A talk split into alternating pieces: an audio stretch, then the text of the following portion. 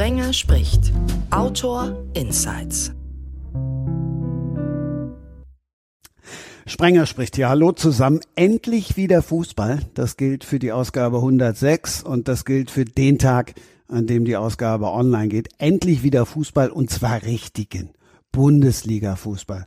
Einer, der steht dafür, weil er tatsächlich alle, aber auch wirklich alle Spiele guckt und dann in seinem Podcast Rasenfunk darüber spricht. Hallo Max Ost. Hallo, danke, dass ich hier sein darf. Fußball wird auch im Kopf gespielt. Neudeutsch, es braucht ein gutes Mindset. Auch dafür ist Lars von Saldern da, dessen Lebenslauf klingt übrigens spannender als der Kampf um die deutsche Meisterschaft. Hallo. Ja, vielen Dank für die nette Vorstellung. Hallo. Angefragt war zum Restart der Bundesliga die Bundestrainerin. Die hatte leider keine Zeit. Sibylle Ruge, die 2022 ein furioses Krimi-Debüt hingelegt hat, die am Ende des Jahres dafür sogar noch einen Preis bekommen hat, und zwar den dritten beim Deutschen Krimipreis National 22. Die hat gesagt, ja, ich bin dabei. Das freut mich sehr. Ich zitiere aus einer der vielen Lobpreisungen. Ein überragendes Meisterwerk, das neue Maßstäbe setzt. Sie hatte zwei Runden zur Auswahl. Sie hat sich sofort für diese hier entschieden. Hallo, Sibylle. Hallo, Christian. Vielen Dank, dass ich da sein darf, auch wenn ich heute, glaube ich, den Dulli gebe, denn ich verstehe gar nichts von Fußball, aber das war auch der Grund, warum ich mich eingeklinkt habe, weil dann lerne ich ja was, ne? Das war der einzige Grund? Also ich fand ganz interessant die beiden Leute, die du mit dazu gepackt hast. Also das äh, Samurai-Buch, super spannend. Und äh, über, wie mir mein Sohn beibrachte, Uli Hoeneß, nicht Rudi Hoeneß, ähm, hört sich auch sehr gut an, weil, wie gesagt, ich würde auch gerne lernen, wie ich in den Knast komme und danach Ehrenpräsident werde.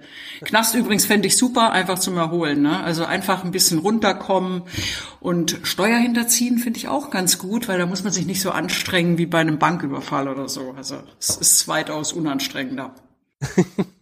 ja, ähm, Ehrlich gesagt weiß ich nicht, ob man wirklich im äh, Gefängnis so gut runterkommen kann. Vielleicht romantisieren wir das äh, von außen auch. Ich glaube, dass dieser Moment, wo eine Tür zugeht, die man nicht mehr selber aufmachen kann, ich glaube, das ist ein Moment, den hat man entweder erlebt oder nicht. Also jetzt unabhängig von irgendwelchen Büchern oder so, die ich geschrieben habe, wenn ich äh, mit Menschen mich unterhalten habe, die mal Erfahrungen hatten mit Gefängnissen, dann war das tatsächlich immer so ein Moment, der oft äh, genannt wurde. Das erste Mal geht eine Tür hinter dir zu mit einem lauten Knall und du kriegst sie selber nicht mehr auf. Also ich weiß nicht, also ich könnte mich da wahrscheinlich erst nach ein paar Wochen erholen, wenn ich mich dran gewöhnt hätte. Ich habe tatsächlich mal, äh, ach, das ist über viele Jahre her, 20 Jahre, habe ich einen, einen, Dokumentarfilm gemacht, in dem ich äh, für die ARD, in dem ich auch äh, im Gefängnis gedreht habe und mit Insassen gesprochen habe. Und äh, das Gleiche, was man immer wieder hört, ist eben, dass das, das, was man vorher getan hat, um dort zu landen, versteht man erst, wenn man tatsächlich oder sehr oft im Gefängnis ist, die Realität davon. Und ähm, das hat eben was damit zu tun mit, mit unserer Einstellung zum Leben. In dem Fall, ich, äh, dass man eben unter Umständen äh, nicht erwischt wird oder nehmen wir den, den Fall Boris Becker oder wen auch immer, ich glaube, dass das ein, ein ganz schwerer Realitätsschock ist, wenn man plötzlich bemerkt, dass man, dass es einen genauso erwischen kann wie jeden anderen. Das ist ja dann gleichzeitig auch diese White-Collar-Crime-Sicht, also die, ähm, die, äh, die Straftaten, die eben im gehobenen Milieu, wie man es so nennt, äh, vorkommen. Das finde ich halt ganz interessant. Also im Deutschen nennt man es, glaube ich, die Kriminalität der Mächtigen. Das sind eben so typische Straftatbestände, die man eben aus einer gesellschaftlich äh, höheren ähm, Position heraus vollübt. Zum Beispiel Beispiel eben Steuerhinterziehung, die aber lustigerweise ja, oder was heißt lustigerweise, also in großen Anführungszeichen lustig, ganz anders behandelt werden in ihrer Rezeption, sowohl vom Staatsapparat als auch von den Leuten selbst. Ich könnte mir vorstellen, dass das so ein typischer Unterschied ist bei so einem White-Collar-Crime, bei Steuerhinterziehung, da ist das wahrscheinlich ein Schock, dass man erwischt wird. Ich könnte mir vorstellen, dass aber bei ganz vielen anderen Arten der Kriminalität es anders ist. Aber ich weiß jetzt natürlich auch nicht, wen du da so kennengelernt hast. Ja, da ging, bei mir ging es um, um Jugendkriminalität und schon richtig harte Kriminalität. Ähm, also weniger bei mir als bei der Dokumentation damals. Aber ich glaube, dass wenn man äh, bei diesem White Collar Crime, wie du es ja auch nennst, ich glaube, dass man sich, äh, dass man sich in einem bestimmten Klientel eben als untouchable empfindet. Und man kann überhaupt nicht verstehen, wenn der Rest der Welt doch das genauso macht. Wenn wir jetzt wen wir auch immer nehmen, Herrn Hönes, Herrn Becker oder was auch immer, dann sind es ja nur diejenigen, die erwischt worden sind. Und das heißt, ich glaube schon, dass man sich da im Umfeld bewegt, wo es völlig normal ist, dass man bestimmte Dinge tut und die deswegen auch gar nicht mehr als äh, kriminell empfindet. Jetzt seid ihr schon so richtig ernst bei den richtig knallharten Sachen. Also ich habe Immobilienschneider immer im Kronberger Park getroffen, der sah ganz zufrieden aus. Okay, der hatte einen Fußfessel, das ist jetzt was anderes noch. Aber ist ja ein Mann, der eigentlich hätte Kulturminister werden müssen, wenn man die Passagen in Leipzig ansieht. Die sehen ja großartig aus. Ich glaube, dass äh, das ist übrigens, äh, wenn man wenn man das das Thema Kriminalität und und Sport anspricht, äh, anspricht, dann geht man für mich also ich weiß nicht, ob es jetzt das Thema der Runde ist, aber äh, da gäbe es für mich ganz viele Punkte anzusprechen. Das beginnt im Doping, das beginnt im, das äh, beginnt in äh, illegalen, das geht weiter über illegale Wetten. Das gilt für mich, warum war eigentlich die letzte WM in Katar? Also ich, will jetzt nicht sagen Bestechung, aber ich sage es mal einfach. Ähm, also ich glaube, dass das zum Thema Umfeld und warum eben der eine erwischt wird oder nicht, also ich glaube, dass das, äh, dass es im Sport, ähm, was die Kriminalität betrifft, ähm, genauso heiß zugeht wie überall anders auch. Hm, also zum Sport, da kann ich sagen, allen Ernstes, ich habe mir ein Bild angeguckt von äh, Oliver Bierhof, der neben Hansi Flick steht.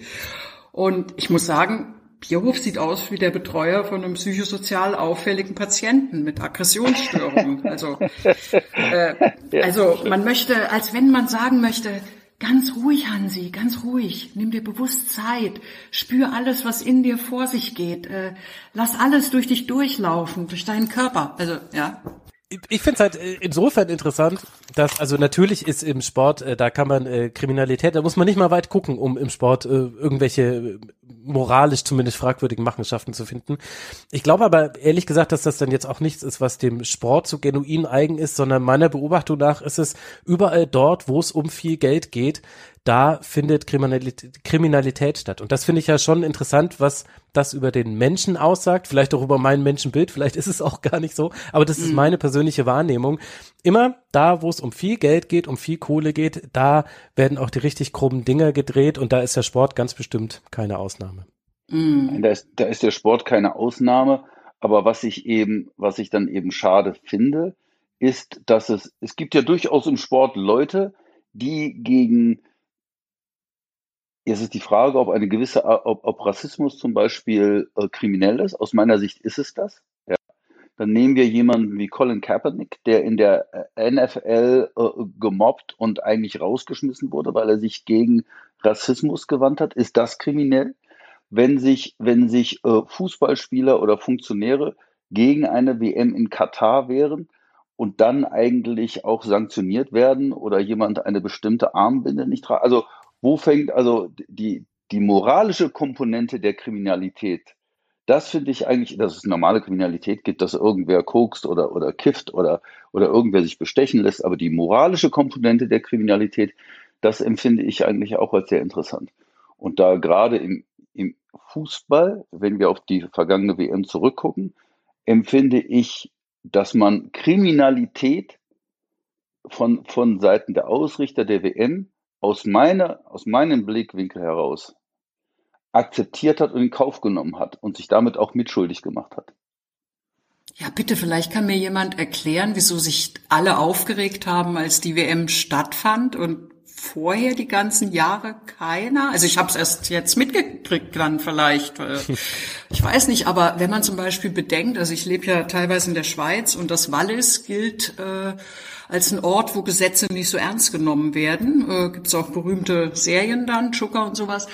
Und äh, da ist ja, ich meine, Blatter kommt von dort, Infantino mhm. kommt von dort. Und Infantino, gibt's einen geileren Namen, um gleich alles zu sagen, wie es geht? Äh, sorry. Ja, also, hm. Also mir haben Freunde dann gesagt, ja, was macht ihr? Also ich, Leute, ich habe wirklich keinen Plan von Fußball, ganz ernsthaft. Mein einziges Fußballerlebnis, das war mit einem fünfjährigen Jungen äh, vor drei Wochen, auf den ich aufpassen sollte, von meiner Freundin. Und da musste ich dann kurz mal Lewandowski spielen. Ich habe dann so ein bisschen Action vorgetäuscht und er hat sich auf den Boden geschmissen und äh, er hat dann zu mir gesagt, hey, schmeiß dich auch auf den Boden. Und ich sagte, hey, da musst du dann den Krankenwagen holen, wenn ich mich jetzt auf den Boden schmeiße. So, das ist mein einziges Fußballerlebnis. Aber ich frage mich ganz ernsthaft, wieso man vorher das nicht alles diskutiert hat und Freunde sagten dann, ja, wir äh, boykottieren, wir gucken nicht. Und ich habe dann gesagt, naja, ihr könnt ja bei Freunden mal gucken. Ja, aber das ist ja völlig wurscht, ob dann jemand, das ist völlig wurscht, ob man das boykottiert, dass man es nachher nicht guckt. Ich, ähm, ich empfinde, dass unsere, dass unsere äh, Nationalspieler da eine gewisse Vorbildfunktion haben. Ich glaube, dass sie es vielleicht versucht haben, ob nun Hand vor den Mund halten äh, da ausreicht, weiß ich nicht. Ähm, aber dass man überhaupt dahin gefahren ist, die Frage ist, äh, äh, das würde ich gerne dich fragen, Max, als Fußballexperte.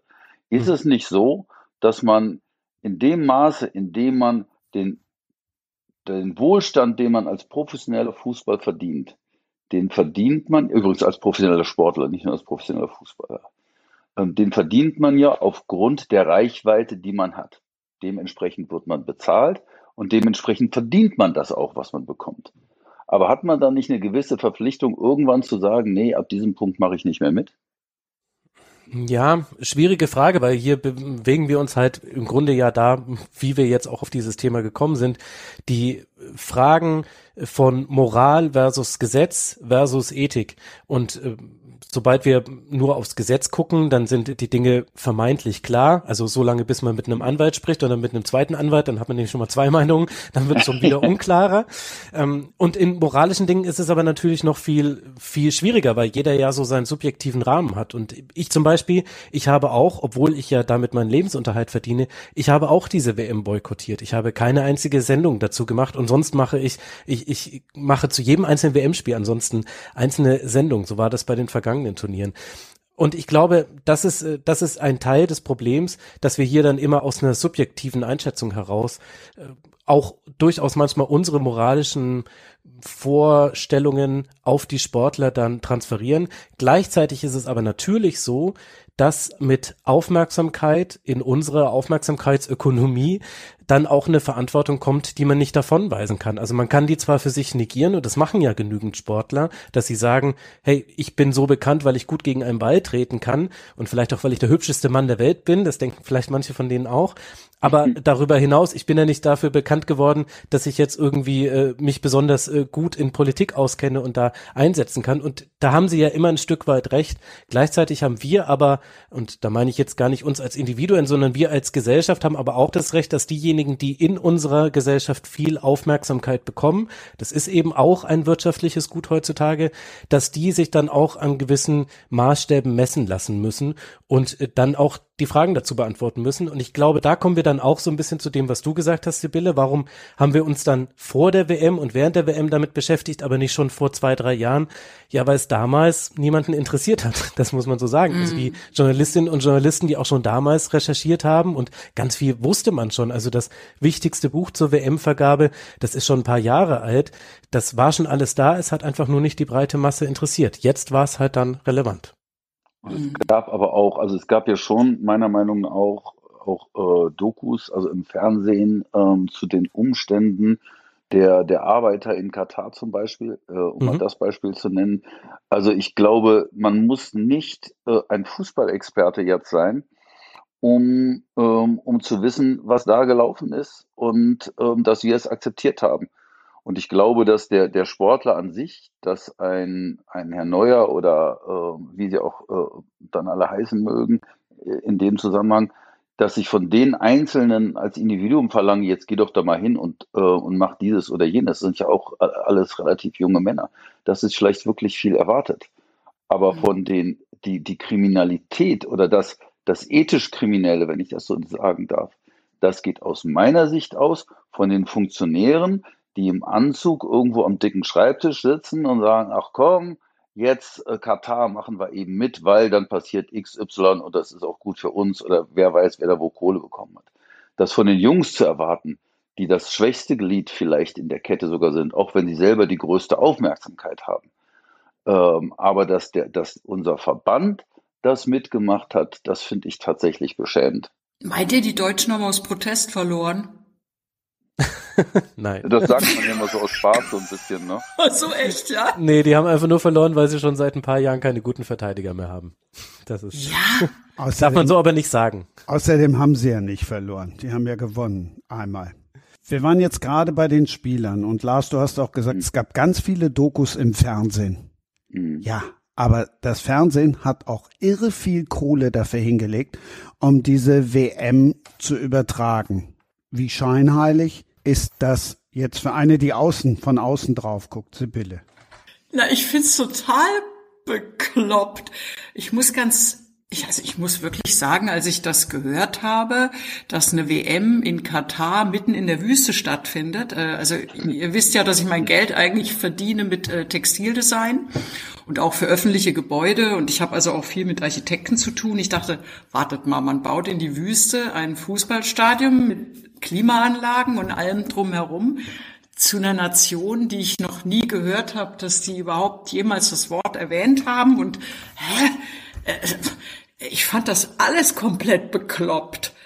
Aber ehrlich gesagt, äh, ich finde auch Fußballspieler immer so krass arrogant und ich weiß gar nicht, wofür man, wofür man als Mensch plötzlich 20 Millionen wert ist. Auch beknackt. Okay, das waren jetzt meine Meinungen. Ja, die, die meinen, Sibylle, ich, ich, ja? äh, ich, ich verstehe, also zum, zum Thema äh, Geld wert, das sehe, da habe ich eine ganz klare Meinung zu und, und Max, vielleicht korrigierst du mich, wenn, wenn ich da falsch liege. Ähm, ich finde, äh, ein bestimmtes Produkt, in dem Fall Fußball, generiert eine gewisse Summe Geld, egal was sie ist. Mhm. Und äh, der, die Spieler, die nun mal dieses, äh, der Inhalt dieses Produktes sind, die haben selbstverständlich das Recht, dementsprechend daran zu partizipieren. Und egal, ob das leicht verdientes Geld ist oder schwer verdientes Geld, ich kann ja nur sagen, ähm, mit den Jungs, in denen ich zum Beispiel im Basketball arbeite, äh, die arbeiten, egal auf welchem Niveau, die trainieren richtig hart. Und keiner wird Profi und äh, auch richtig gut da drin, einfach durch Talent. Es gibt dieses schöne Zitat von Kevin Durant, ähm, also ich sage es jetzt mal auf Deutsch oder auf Englisch, ähm, uh, hard, work beat, hard work beats talent if talent fails to work hard. Und das heißt, das sind aus meiner Sicht jemand, der da oben angekommen ist, hat dafür sehr hart gearbeitet. Ja, da hat man, man hat zum Beispiel mal über Tiger Woods gesagt, als er plötzlich sein erstes Turnier gewann, hieß es, wie aus dem Nichts kommt plötzlich dieser, dieser junge Mann da an. Und dann hat er wohl geantwortet, wo waren Sie die letzten zehn Jahre, als ich acht, acht Stunden jeden Tag auf dem Platz stand und trainiert habe?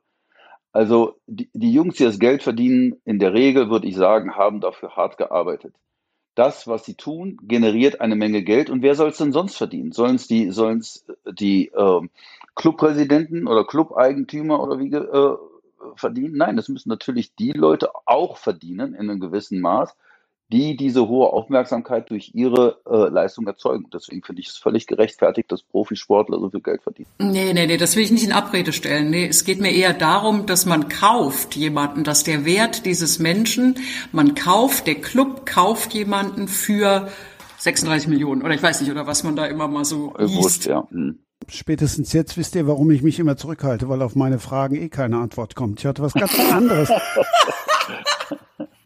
Ich hatte was ganz anderes gefragt, Lars, weil ja. du eben auch die Dokus erwähnt hattest. Ja. Lars, jetzt kommst du nicht raus. Ich, ich sage ja, ich, ich bin, wenn es um, um die bestimmte Werte geht, Ethik, Moral, bin ich, äh, sage ich sehr gerne was dazu. Das ist natürlich komplett scheinheilig. Es ist, ähm, es ist scheinheilig bis zum Erbrechen. Das Problem ist, glaube ich, dass ein, ähm, diese Apparate der großen Sendeanstalten ähm, die linke Hand auch, äh, die weiß vielleicht, was die rechte tut, aber die eine mit der anderen nicht verbunden ist. Das heißt, dann gibt es die, die politische Redaktion, die macht völlig unabhängig davon ihr Ding. Und dann macht die Sportredaktion oder wer auch immer die, die, die Einkäufe macht, äh, ihr äh, Ding. Darüber sitzt dann der Intendant, der dann entscheidet, ja, die ist gut, äh, das ist gut und das ist gut. Das heißt, wo fängt die Scheinheilig bei einem System? Wo beginnt die Scheinheiligkeit und wer entscheidet sich dafür, sozusagen ein, sich gewissen, gewissen ethischen und moralischen äh, Grundsätzen, ähm, äh, ich will nicht sagen zu beugen, aber sich daran zu halten. Also insofern, als, als systemisch gesehen, ist es komplett scheinheilig ähm, und hätte so nicht passieren dürfen. Am besten wäre es gewesen, äh, die deutschen Fußballer hätten gesagt, wir fahren nicht in die Wüste und das Fernsehen hätte gesagt, was auch immer ähm, da läuft, wir übertragen es nicht. Das wäre die einzige und richtige Message gewesen aus meiner Sicht. Ja, ich weiß ehrlich gesagt nicht, ob es äh, so einfach dann tatsächlich ist. Also weil zum einen, was mich an der ganzen Katar-Kritik wirklich stört ist, und da nehme ich mich nicht aus, denn ich habe zur Männer-WM 2018 zum Beispiel, da habe ich berichtet, da habe ich nicht boykottiert, ist eben tatsächlich, dass sich jetzt alles so auf Katar konzentriert, zum, zum Teil zu Recht, weil es sicherlich manche Entwicklung, Fehlentwicklung auf die Spitze getrieben hat und weil eben auch die Korruption bei der WM-Vergabe sehr gut nachgewiesen ist und so weiter und so fort. Und weil es eben erstmal so absurd ist, dass jeder versteht, das ergibt doch gar keinen Sinn. Warum sollen wir denn da da jetzt dann eine Weltmeisterschaft ausrichten. Auf der anderen Seite äh, passieren aber in diesem, wo ich alles sagen würde, ja, das begründet sich schon, warum wir jetzt auch Katar diese Aufmerksamkeit gegeben haben. Da sind aber auch schon viele kleine Ungerechtigkeiten mit drin, die jetzt auch ehrlicherweise für die Katar jetzt zum Beispiel auch gar nichts kann. Also zum einen zum Beispiel das äh, alte Vorurteil, es gäbe keine Fußballtradition in Katar. Die Liga in Katar hat sich 1963 gegründet. Gucken wir mal kurz, wie alt ist die Bundesliga, die Männerbundesliga hier in Deutschland? Ach, guck, auch 1963, ist ja interessant. Natürlich haben die eine andere Fußballkultur und die haben jetzt auch nicht 18 Plätze und so weiter und so fort, ist auch ein ganz anderes Land. Aber das sind so kleine Ungerechtigkeiten, die passieren, genauso wie es ja auch aus Sicht von Katar völlig logisch ist, eine WM und generell Sportereignisse, da ist ja jetzt die Fußballmänner-WM nur ein Beispiel von mehreren gewesen, aus geopolitischen Gründen einzusetzen. Katar ist umringt von Ländern, die nicht nur wohlgesonnen gesonnen sind, wo es zum Teil schon Boykottbewegungen gab. Und das ist völlig legitim, dann auch den Sport zu verwenden.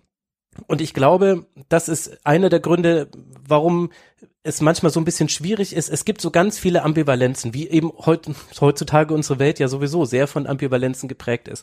Und gerade an der Behandlung auch dieses Katar-Themas kann man das wunderbar durchexerzieren. Und dann kommt man nämlich auch auf die Scheinheiligkeit, wie du es jetzt gerade genannt hast. Also äh, einerseits eben viel, viel Geld für Rechte ausgeben, auf der anderen Seite dann aber auf den letzten Drücker noch ein bisschen Kritik üben und dann aber doch wieder alles übertragen und ja dann auch in der Übertragung dann doch wieder auch dem ganzen Eskapismus, den der Fußball so anbietet, dann zu zu erliegen.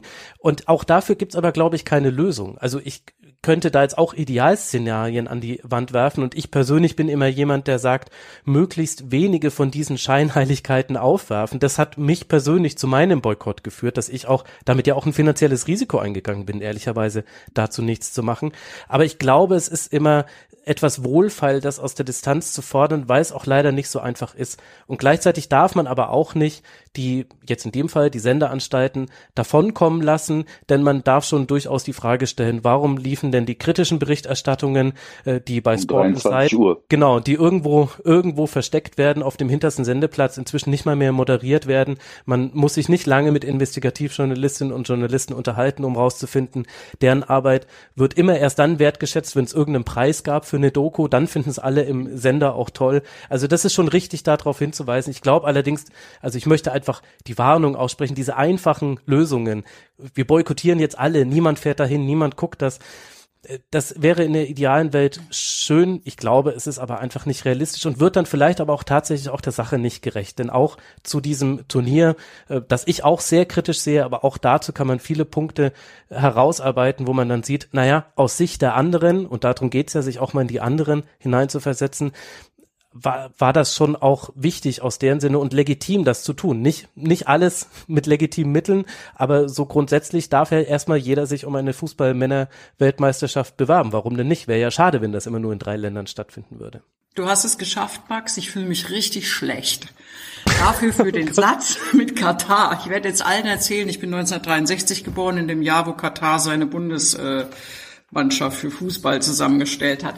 Nein, weißt du, wenn du das so sagst, Max, dann ist es natürlich so, dass wir alle scheinheilig sind. Weißt du, um mal weg von Fußball ganz kurz, äh, alle gegen Ukraine-Krieg, keiner bereit, gerade die Heiz Heizung runterzudrehen. Ne? Ich meine, wir entdecken gerade nicht die Welt, sondern unsere Heizung. Wie funktioniert ein Thermostat, weißt du, und alles sowas. Das ist natürlich, klar sind wir alle scheinheilig. Also in vielen Punkten. Ich glaube, dass wir, wir sind nicht scheinheilig. Ich glaube, wir sind dann in, in dem Maß ich, ich würde das, würd das differenziert sehen. Wir sind da vielleicht als Individuum schwach, wenn es um, um die eigene Not geht, aber oder um das eigene Wohlbefinden. Ich will es jetzt gar nicht Not nennen, aber ähm, in der bei sowas wie Katar oder wo auch immer geht es eben um das Ignorieren der Not von anderer. Und wenn ich, äh, ich bin total der Meinung, dass man ein, eine WM absolut in einem kleinen Land, das sonst unter Umständen, ähm, die, das keine große Fußballnation ist, ja, stattfinden lassen kann. Und auch sogar muss. Und dass es da vielleicht sogar auch eine gewisse soziale, vielleicht oder politische, wie auch immer, Verantwortung gibt. Ähm, ob das es jetzt in Afrika oder in Asien oder wo auch immer stattfindet. Also es wird wahrscheinlich auch relativ schwer. Neulich hat mir einer gesagt, dass, äh, dass es in über 80 Prozent der, äh, der Länder dieser Welt keine Demokratie gibt. Also wo sollte es dann sozusagen stattfinden, wenn diese Aussage stimmt? Aber muss es, muss es ausgerechnet in einem Land stattfinden, das die, die, die, Aus, äh, die, die ausländischen Arbeiter komplett fast sklavenmäßig ausgebeutet hat, wo Frauen keine Rechte haben wo, wo Homosexuelle äh, ähm, bestraft und ins Gefängnis gesperrt werden und, und, ähm, und so weiter. Muss es ausge, also gibt es nicht im, im Rahmen der Länder, die durchaus auch ein Recht haben auf eine WM, muss es dann gerade eins sein, das nun wirklich gegen alles steht, für das wir eigentlich stehen. Sollten zumindest. Das weiß ich nicht, ja. ob das so sein muss. Nagel, Kopf, hast du genau getroffen. Das ist äh, Absolut richtig, würde ich genau zustimmen und äh, finde ich auch gut, dass du es nochmal gesagt hast, weil ich will jetzt auch genau diese Dinge, die du angesprochen hast, auch nicht relativieren damit, dass ich eben auf diese Ambivalenzen hinweise. Das ist genau der Punkt und das ist auch etwas, wo man aufpassen muss, dass man nicht äh, mit, äh, mit Whataboutism vergleichen sich in die Irre führen lässt. Also es gab zum Beispiel während der WM in Katar eine Landsendung, in der äh, dann äh, Markus Lanz selbst gefragt hat, ja Moment, aber wir haben doch auch jetzt den Gasdeal mit Katar abgeschlossen, warum soll denn, ist das denn jetzt nicht scheinheilig? Und da würde ich dann doch ganz gerne den kurzen Einwurf machen. Nun ja, wollen wir mal kurz drüber reden, was passiert denn, wenn das eine nicht passiert? Also wir machen diesen Gasdeal mhm. nicht, dann könnte es hier zu ökonomischen und vor allem sozialen Verwerfungen kommen und Menschen werden frieren und wir lassen eine Fußballweltmeisterschaft nicht dort stattfinden. Okay, dann findet sie woanders statt. Also ich finde, dieser Vergleich ist eben einfach nicht tragfähig, wenn man ihn einfach mal durchgespielt hat. Aber ansonsten finde ich, hast du da wirklich den Nagel auf den Kopf getroffen. Das ist genau richtig. Und man muss, und das macht es ja auch so schwierig, darüber zu diskutieren. Es wäre sehr schön, wenn man sagen könnte, es ist eindeutig so oder eindeutig so so ist es eben leider nicht. Schade ist eben, dass die Qualität der Diskussion erst spät zum Turnier hin angezogen hat, meiner persönlichen Wahrnehmung nach. Also ja. ganz viele dieser Diskussionen, die wurden zum Teil auch schon zwei, drei Jahre vorher geführt, aber eben damals noch nicht im Lichte der Öffentlichkeit, nicht mit den großen 20.15 Uhr Dokumentationen bei den öffentlich-rechtlichen Sendern. Das hätte ich mir gewünscht, aber vielleicht wird das ja dann in Zukunft jetzt passieren. Es wird definitiv nicht das letzte Sportereignis geblieben sein, das in einem äh, Rahmen stattfindet, den man fragwürdig nennen kann. Ähm, wenn wir die Aufarbeitung sehen, wie also jetzt die Aufarbeitung innerhalb des DFBs, was das Abschneiden der deutschen Mannschaft betrifft, dann bin ich jetzt wiederum bei Sibylle, die sagt, sie hat eigentlich keine Ahnung davon. Ist das nicht das große Problem? Und das können wir dann ja auf den Fußball generell transportieren, dass alles immer nur innerhalb einer Blase geklärt wird, dass es nie einen gibt, der wie Sibylle sagt, ey, ich habe keine Ahnung, aber ich mische da gerne mit. Ich bringe gerne frischen Input, ich bringe gern den Blick von außen drauf. Ich finde erstmal, dass es niemanden gibt. Also äh, dieses, äh, meine Mutter hat über früher gesagt, äh, ja, ich habe ja, also als ich noch Schauspieler war, ich habe ja keine Ahnung davon, aber ich sehe das so und so. Es gibt es in dem Bereich nicht, weil die Fußballer spielen nicht nur Fußball für die Experten, sondern die spielen Fußball für alle. Das betrifft also jetzt einen, also die Hammer-Experten wie Max, so welche wie ich, die ein bisschen Ahnung haben und Sibylle nach eigenem äh, äh, ähm, Bekenntnis so irgendwie so gar keine Ahnung hat von Fußball. Ne? Ich, ich habe gar keine Ahnung. Ich halte nicht mal die Mannschaften auseinander. So schlimm ist es. Ich ja, weiß nie, wer gerade wohin rennt. Äh. trotzdem bin ich der Meinung, dass jeder dazu äh, äh, was zu sagen hat und auch sagen kann. Das ist, will ich damit einfach sagen. Ne? Ich habe versucht, den Rasenfunk zu hören. Ich habe nichts verstanden. Oh Gott. Ich habe nichts verstanden. Leid. Ja, ich, ich war verzweifelt. Ja, das tut mir leid. Das ist aber vielleicht auch, als würde man Schloss Neuschwanstein mit einer Ikea-Bauanleitung aufbauen wollen. Also das würde ich nicht. und, und das ist ein sehr schönes Bild. aber aber der, der Punkt, den ja wahrscheinlich Christian machen wollte, Christian, da musst du mir jetzt, musst, musst mich jetzt einfach weggrätschen, so wie es ein deutscher Verteidiger nicht könnte heutzutage, wenn ich falsch liege. Aber der Punkt ist ja, äh, andere Perspektiven mit reinzubringen. Und äh, selbst wenn jemand vom Fußball anders betroffen ist und äh, weniger tief drin hängt, hat er ja trotzdem andere Perspektiven. Und den Gedanken finde ich schon interessant, weil das ja auch so ein bisschen die Frage stellt, was ist denn der Fußball eigentlich? Weil aktuell wird er behandelt, als wäre der Fußball äh, nicht nur der Eskapismus, der er ist und nicht nur die Unterhaltungsshow, die er ist, sondern als wäre das wirklich staatstragend wichtig, wie jetzt eine Mannschaft abschließt und wie Deutschland in Europa vertreten ist und Menschen müssen doch international wettbewerbsfähig sein. Und man könnte ja auch die Antwort auf den Fußball ganz anders geben, könnte sagen, Fußball ist erstmal einfach nur ein Spiel. Fußball hat mit Bewegung zu tun, hat mit Gesundheit zu tun, hat mit Kooperation zu tun. Es ist ein Mannschaftssport und hat eine wichtige gesellschaftliche Funktion. Und da ist ehrlich gesagt, wie Deutschland in der Champions League abschließt, ist das Letzte, was wir brauchen, das Wichtigste, was wir brauchen, ist, dass Menschen Fußball spielen. Und so könnte man den Fußball ja auch sehen. Und ich glaube, dafür täte so eine andere Perspektive dem Fußball sehr gut. Ich mache es tatsächlich wie die deutschen Verteidiger. Ich laufe nebenher, gebe dir Geleitschutz, schmeiß Blumen, weil genau das habe ich gemeint. oh, sehr, sehr schön, die Bildsprache. Also ich, ich bin in der DDR aufgewachsen und da war Sport in der Tat Krieg. Also man hat sich damit positioniert, mit wo man da steht. Also das war schon Politik, ne? Also und ähm, also meine Abneigung mit Sport, nur um es auch mal kurz zu erklären, äh, oder mein Desinteresse oder meine Unkenntnis oder wie auch immer, die rührt daher, ich äh, wurde irgendwie rausgefischt aus dem Armeesportverein für Langlauf, musste sinnlos in einem heißen Stadion im Sommer irgendwelche Runden drehen. Und ich habe es mal ehrlich nur durchgehalten, weil der Trainer hot war und mir am Ende Puls am Hals gemessen hat. Das war ein schöner Moment. Aber das alleine machte diese Kilometer einfach nicht wett. So. Und ähm, ja, es stimmt, äh, also Fußball, äh, die Verlage, ja, mache ich mal von dem, was ich weiß. Irgendwie bleiben die meisten so in ihrer Blase von uns. Es gibt keine, wir können schwer uns auf den Kopf schauen, wir können schwer eine andere Meinung einnehmen. Das ist sehr, das Schwerste im Leben, plötzlich mal anders zu denken. Und ähm, ja, als Verlag, wenn ich das mit der Wirtschaft vergleiche, man lässt die Sachen so sieht's für mich aus, von außen geschehen, aber überlegt sich nicht, welche interessanten Querverbindungen gibt's, auch wenn die am Anfang vielleicht mal nicht hinhauen. Also äh, wenn ich Bücher nehme und lese und sehe, das ist ein bestimmter Ort, wo die stattfinden, die Bücher, dass ich auch mal an diesem Ort genau eine Lesung mache. Das wäre das banalste Beispiel, ja. Und äh, so wie du das jetzt machst mit deinem Podcast, habe ich auch erst gedacht, what? Das ist ja interessant. Äh, sind das Gruppen, die sich kreuzen, also Leute, die äh, sich mit Literatur befassen, Leute, die super gerne Fußball spielen, sind das geht das. Aber ich finde es, nachdem ich es auch gehört habe von dir, zunehmend interessanter, was da aufeinander trifft. Also ja, ich glaube, da, genau darum geht es ja. Ich glaube, genau davon würde man in vielen Bereichen der Gesellschaft, auch im Sport, profitieren. Das Aufbrechen von festgefahrenen, erstmal gar nicht den Strukturen, sondern erstmal den Perspektiven.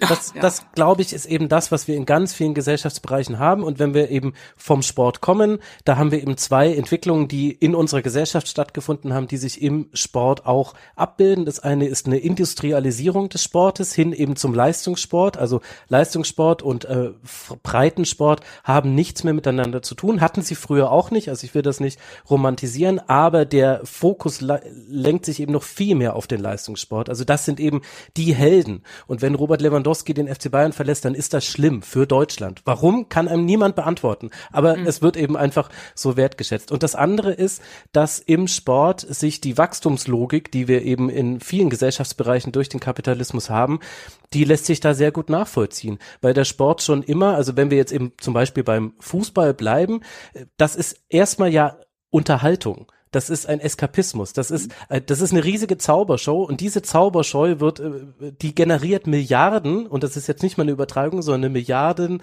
Euros an Umsatz in jedem Jahr. Das heißt, wir können dabei zugucken, wie etwas von seiner tatsächlichen Wertigkeit sich völlig enthoben hat und das ist, würde ich jetzt sagen, ein typisches kapitalistisches Merkmal, dass eben in dieser Wachstumslogik sich eben das, was ein Wert darstellt und der Wert, den wir im Beimessen immer weiter voneinander entfernt, dann mit eben auch Ungleichheit in der Verteilung und so weiter.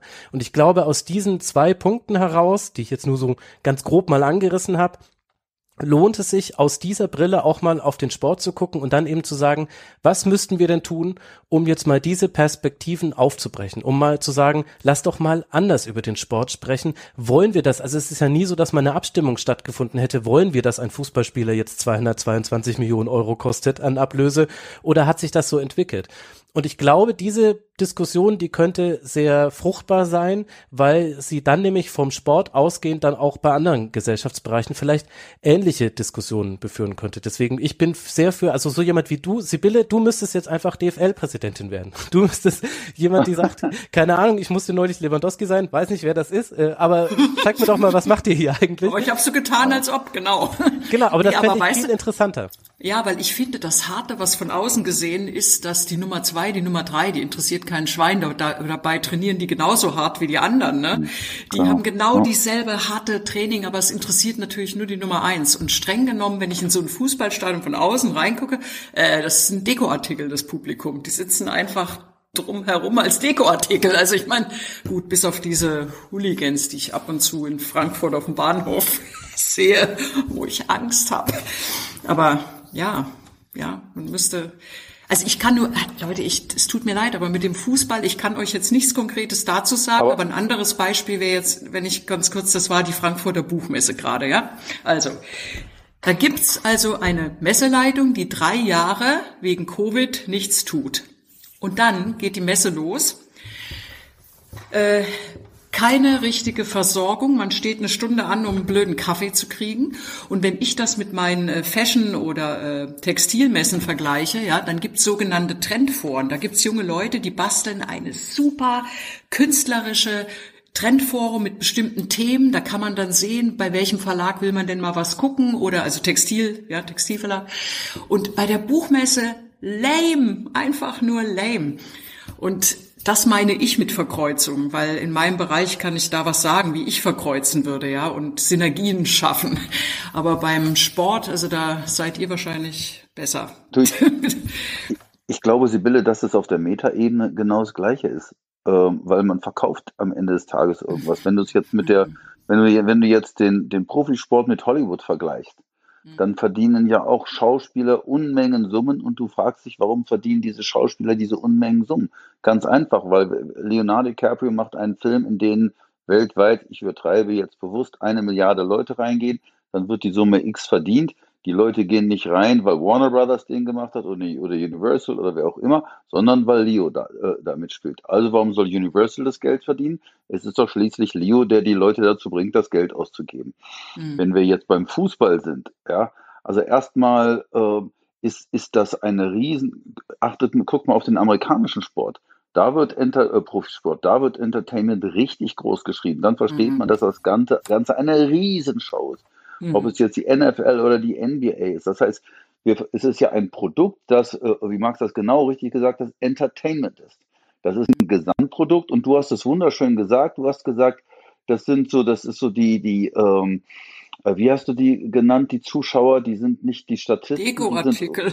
Die, ja, die, nee, aber die Dekoration. Mhm. Ähm, ich war 1990 bei der, bei der äh, äh WM in Italien bei einem Spiel mit, äh, mit meinen Basketballkumpels. Wir haben vor dem, wir haben vor dem Stadion geschlafen, um Tickets zu kriegen und haben dann ähm, Deutschland oh, gegen, gegen Tschechien, glaube ich, gesehen. Die Fußballexperten sagen mir, ob das das Spiel war. Auf jeden Fall, ich glaube, Andi Bremer hat das, Tor, äh, das Spiel entschieden mit einem Elfmeter 1-0.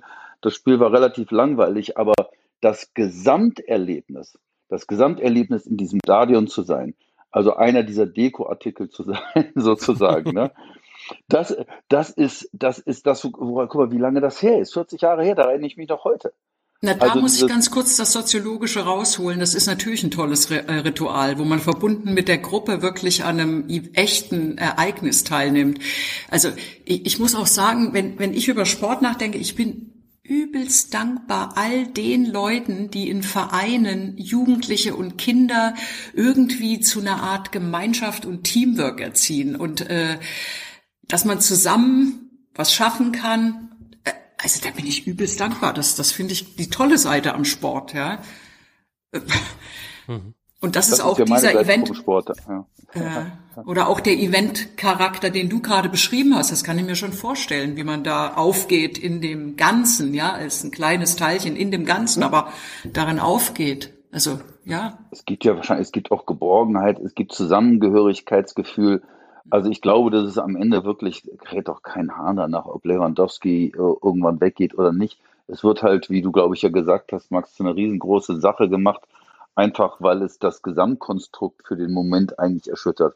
Aber genau genommen tut es das eigentlich gar nicht. Also ich glaube, dass Monate später das überhaupt gar keinen mehr interessiert oder liege ich da falsch? Ja, ich glaube, das, was ihr gerade beschrieben habt, da liegt dann schon auch etwas mit drin, was größer ist als der Fußball und dann vielleicht auch rechtfertigt, warum er so eine Rolle spielt. Also eben dieses Aufgehen in einer Masse. Also es müsste übrigens Lothar Matthäus, glaube ich, gewesen sein, der gegen Tschechien das 1 zu 0 gemacht hat.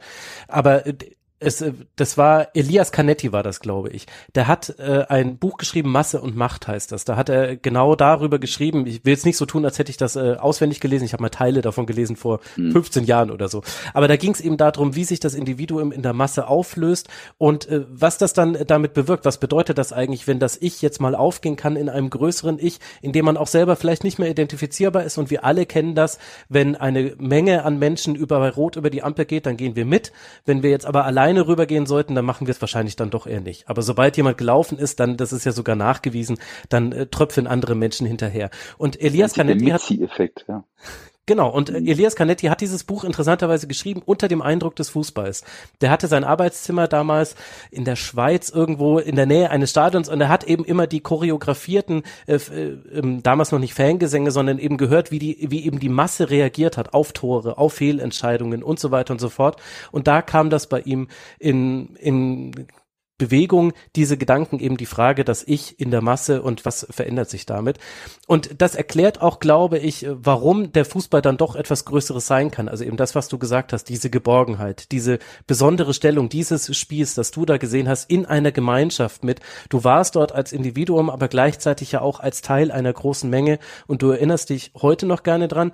Gleichzeitig ist das aber interessanterweise auch genau die Brücke zu dem, was vorhin Sibylle gesagt hat, als sie gesagt hat, die Hooligans, äh, die hm. vielleicht auch nur Ultras waren, weiß ich jetzt nicht, ist manchmal ein bisschen trennscharf, aber die sind ja auch eine Masse, gegen der wir uns dann als Individuum verhalten. Also es gibt auch ganz viele Elemente im Fußball, die man auch genau aus denselben Gründen sehr kritisch sehen kann, dass eben Regeln aufgehoben werden in der Masse, dass also im Fußball wird Nationalismus noch in einer Art und Weise gelebt, wo ich froh bin, dass es in anderen Lebensbereichen nicht so ist. Ich bin sehr froh, dass ich einfach nach Italien über die Grenze fahren kann und dann wunderbaren Urlaub haben kann und dass ich nicht so wie im Fußball so tun muss, als ob das ganz fürchterlich durchschnittliche Menschen wären, die immer nur äh, sich auf den Boden werfen würden und unfair spielen würden und denen ich das Ausscheiden gönnen würde. Also ich bin sehr froh, dass es diesen Nationalismus dann, dann wenigstens in Anführungszeichen nur noch auf ähm, Ebene des Sports gibt. Aber ich glaube, das ist quasi so eine Einflugschneise, die nochmal erklärt, warum hat der Fußball und der Sport auch als Massenerlebnis dann doch so eine Wirkung, selbst auf Menschen, die nicht daran teilnehmen, weil Sibylle hat auch dieses Gefühl gegenüber den, den Fans, die sie auf dem Bahnsteig trifft, obwohl sie ja gar nicht sich als zugehörig definieren würde. Also es ist auf jeden Fall eine richtige Kraft, ne? Also so Masse mit allem, also ich sag mal was bescheuertes, äh, wo Faschismus ist es auch ein Stadion, ne? Ein Stadion. Aber äh, es hat auch diesen anderen Effekt, dass man sich durchaus, wenn ich dran denke, in einem Club die Leute, die tanzen, ja, diese Bewegtheit, die einen ergreift, dieses fast verbunden mit dem Universum und mit allen, ne? Das, es gibt eben auch andere Aspekte. Also nicht nur diesen. Äh, auf jeden Fall ist eine tierische Kraft da, was sowas. Ja. Ich glaube, dass die Kraft auch darin besteht, wenn man, wenn man als ähm, und das gilt dann sicherlich auch für, für die Hardcore-Fans, ohne jetzt das genauer zu bewerten.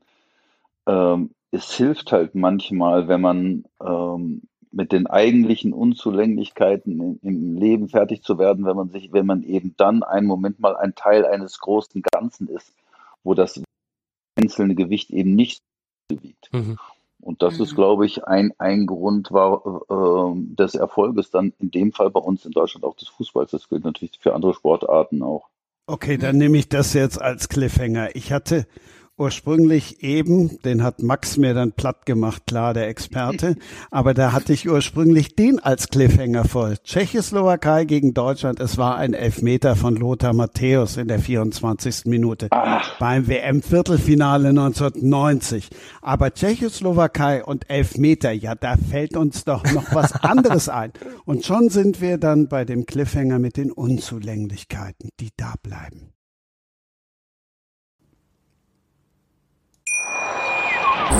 Wie baut man eine harmonische Beziehung zu seinem Hund auf? Puh, gar nicht so leicht. Und deshalb frage ich nach, wie es anderen Hundeeltern gelingt, beziehungsweise wie die daran arbeiten.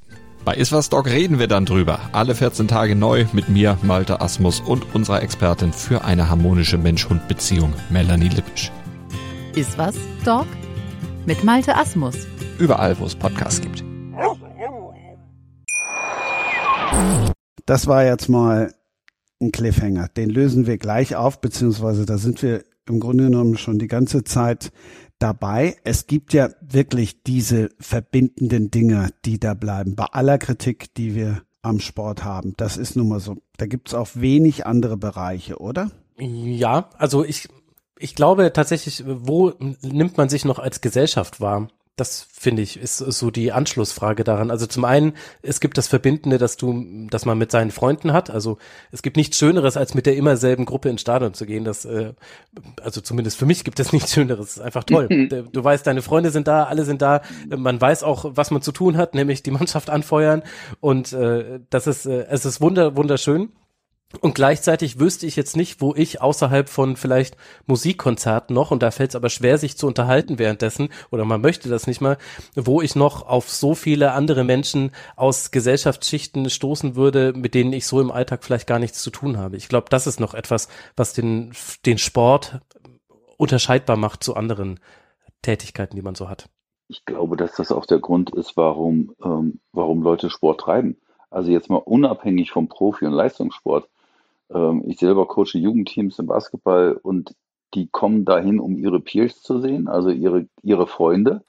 Obwohl sie Leistungssport betreiben, ist das eine ganz große, große Motivation, ähm, nicht nur innerhalb dieses Mannschaftsgefüges, wo man nämlich auch Teil eines Ganzen und einer Gruppe ist, sondern eben auch darüber hinaus äh, äh, im, im Wettkampfmodus eben genau dieses Erlebnis zu haben, was du eben auch beschreibst als normaler Besucher. Ich glaube, dass diese, diese Integration in eine Gruppe, in ein, in ein Ganzes genau den Zauber des Sports ausmacht und zwar auf jedem Level, egal, unabhängig von Profi, Bundesliga, Regionalliga oder was es auch halt alles für Ligen gibt. Außer vielleicht, okay, wenn man wenn Langlauf macht in der DDR. Das würde mich jetzt mal interessieren, Sibylle. ich sag euch auch, wenn ich jetzt vor die Wahl gestellt werden würde, willst du auf eine Demo oder zu einem Fußballspiel? Ich würde das Fußballspiel wählen. Definitiv um Einheit zu erleben. Aber, aber wie war denn, aber wie war denn das bei dir? Es ist ja schon interessant, weil Lars und ich, wir sprechen ja jetzt viel von Mannschaftssportarten. Du hast eine Individualsportart gemacht und du hast es ja schon gesagt, nicht, nicht so arg gerne, um es jetzt mal Wartet so. Bitte, man hat mich gezwungen, ja, ich wurde gezwungen. Ich habe das nicht freiwillig gemacht. Nein, die sind einfach in die Schule, haben nach Talenten geguckt und äh, also ich muss auch sagen, ich hatte einen Vater, der Sportlehrer war. Und ich musste sonntags mit meiner Schwester immer in die Turnhalle und dort irgendwelche Runden drehen und irgendwelche komischen Hardcore-Übungen machen und ich hab's gehasst. Weil in der Pubertät, also ich hätte andere Dinge im Kopf gehabt. Und dann kam halt äh, Dynamo und äh, sagte, ja, die ist talentiert für Langlauf und dann ging's ab, ne, Langlauf. Also wirklich bei 40 Grad im Stadion, Kilometer um Kilometer und äh, ich glaube, das hat's mir verdorben um ganz ehrlich zu sein. Trotz des also Pulsmessens also, nachher. Trotz des Pulsmessens, es hat's mir wirklich verdorben. Also ich habe seitdem, ich mache gar keinen Sport.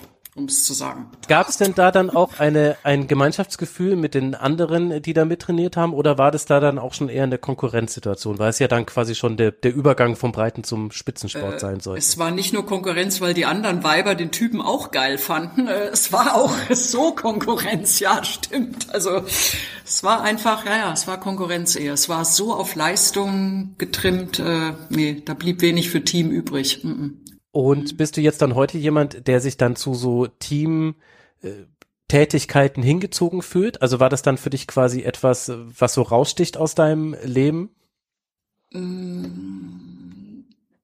Also interessanterweise bin ich ja äh, selbstständig und arbeite eher alleine, also was jetzt die Wirtschaft betrifft, Textilwirtschaft.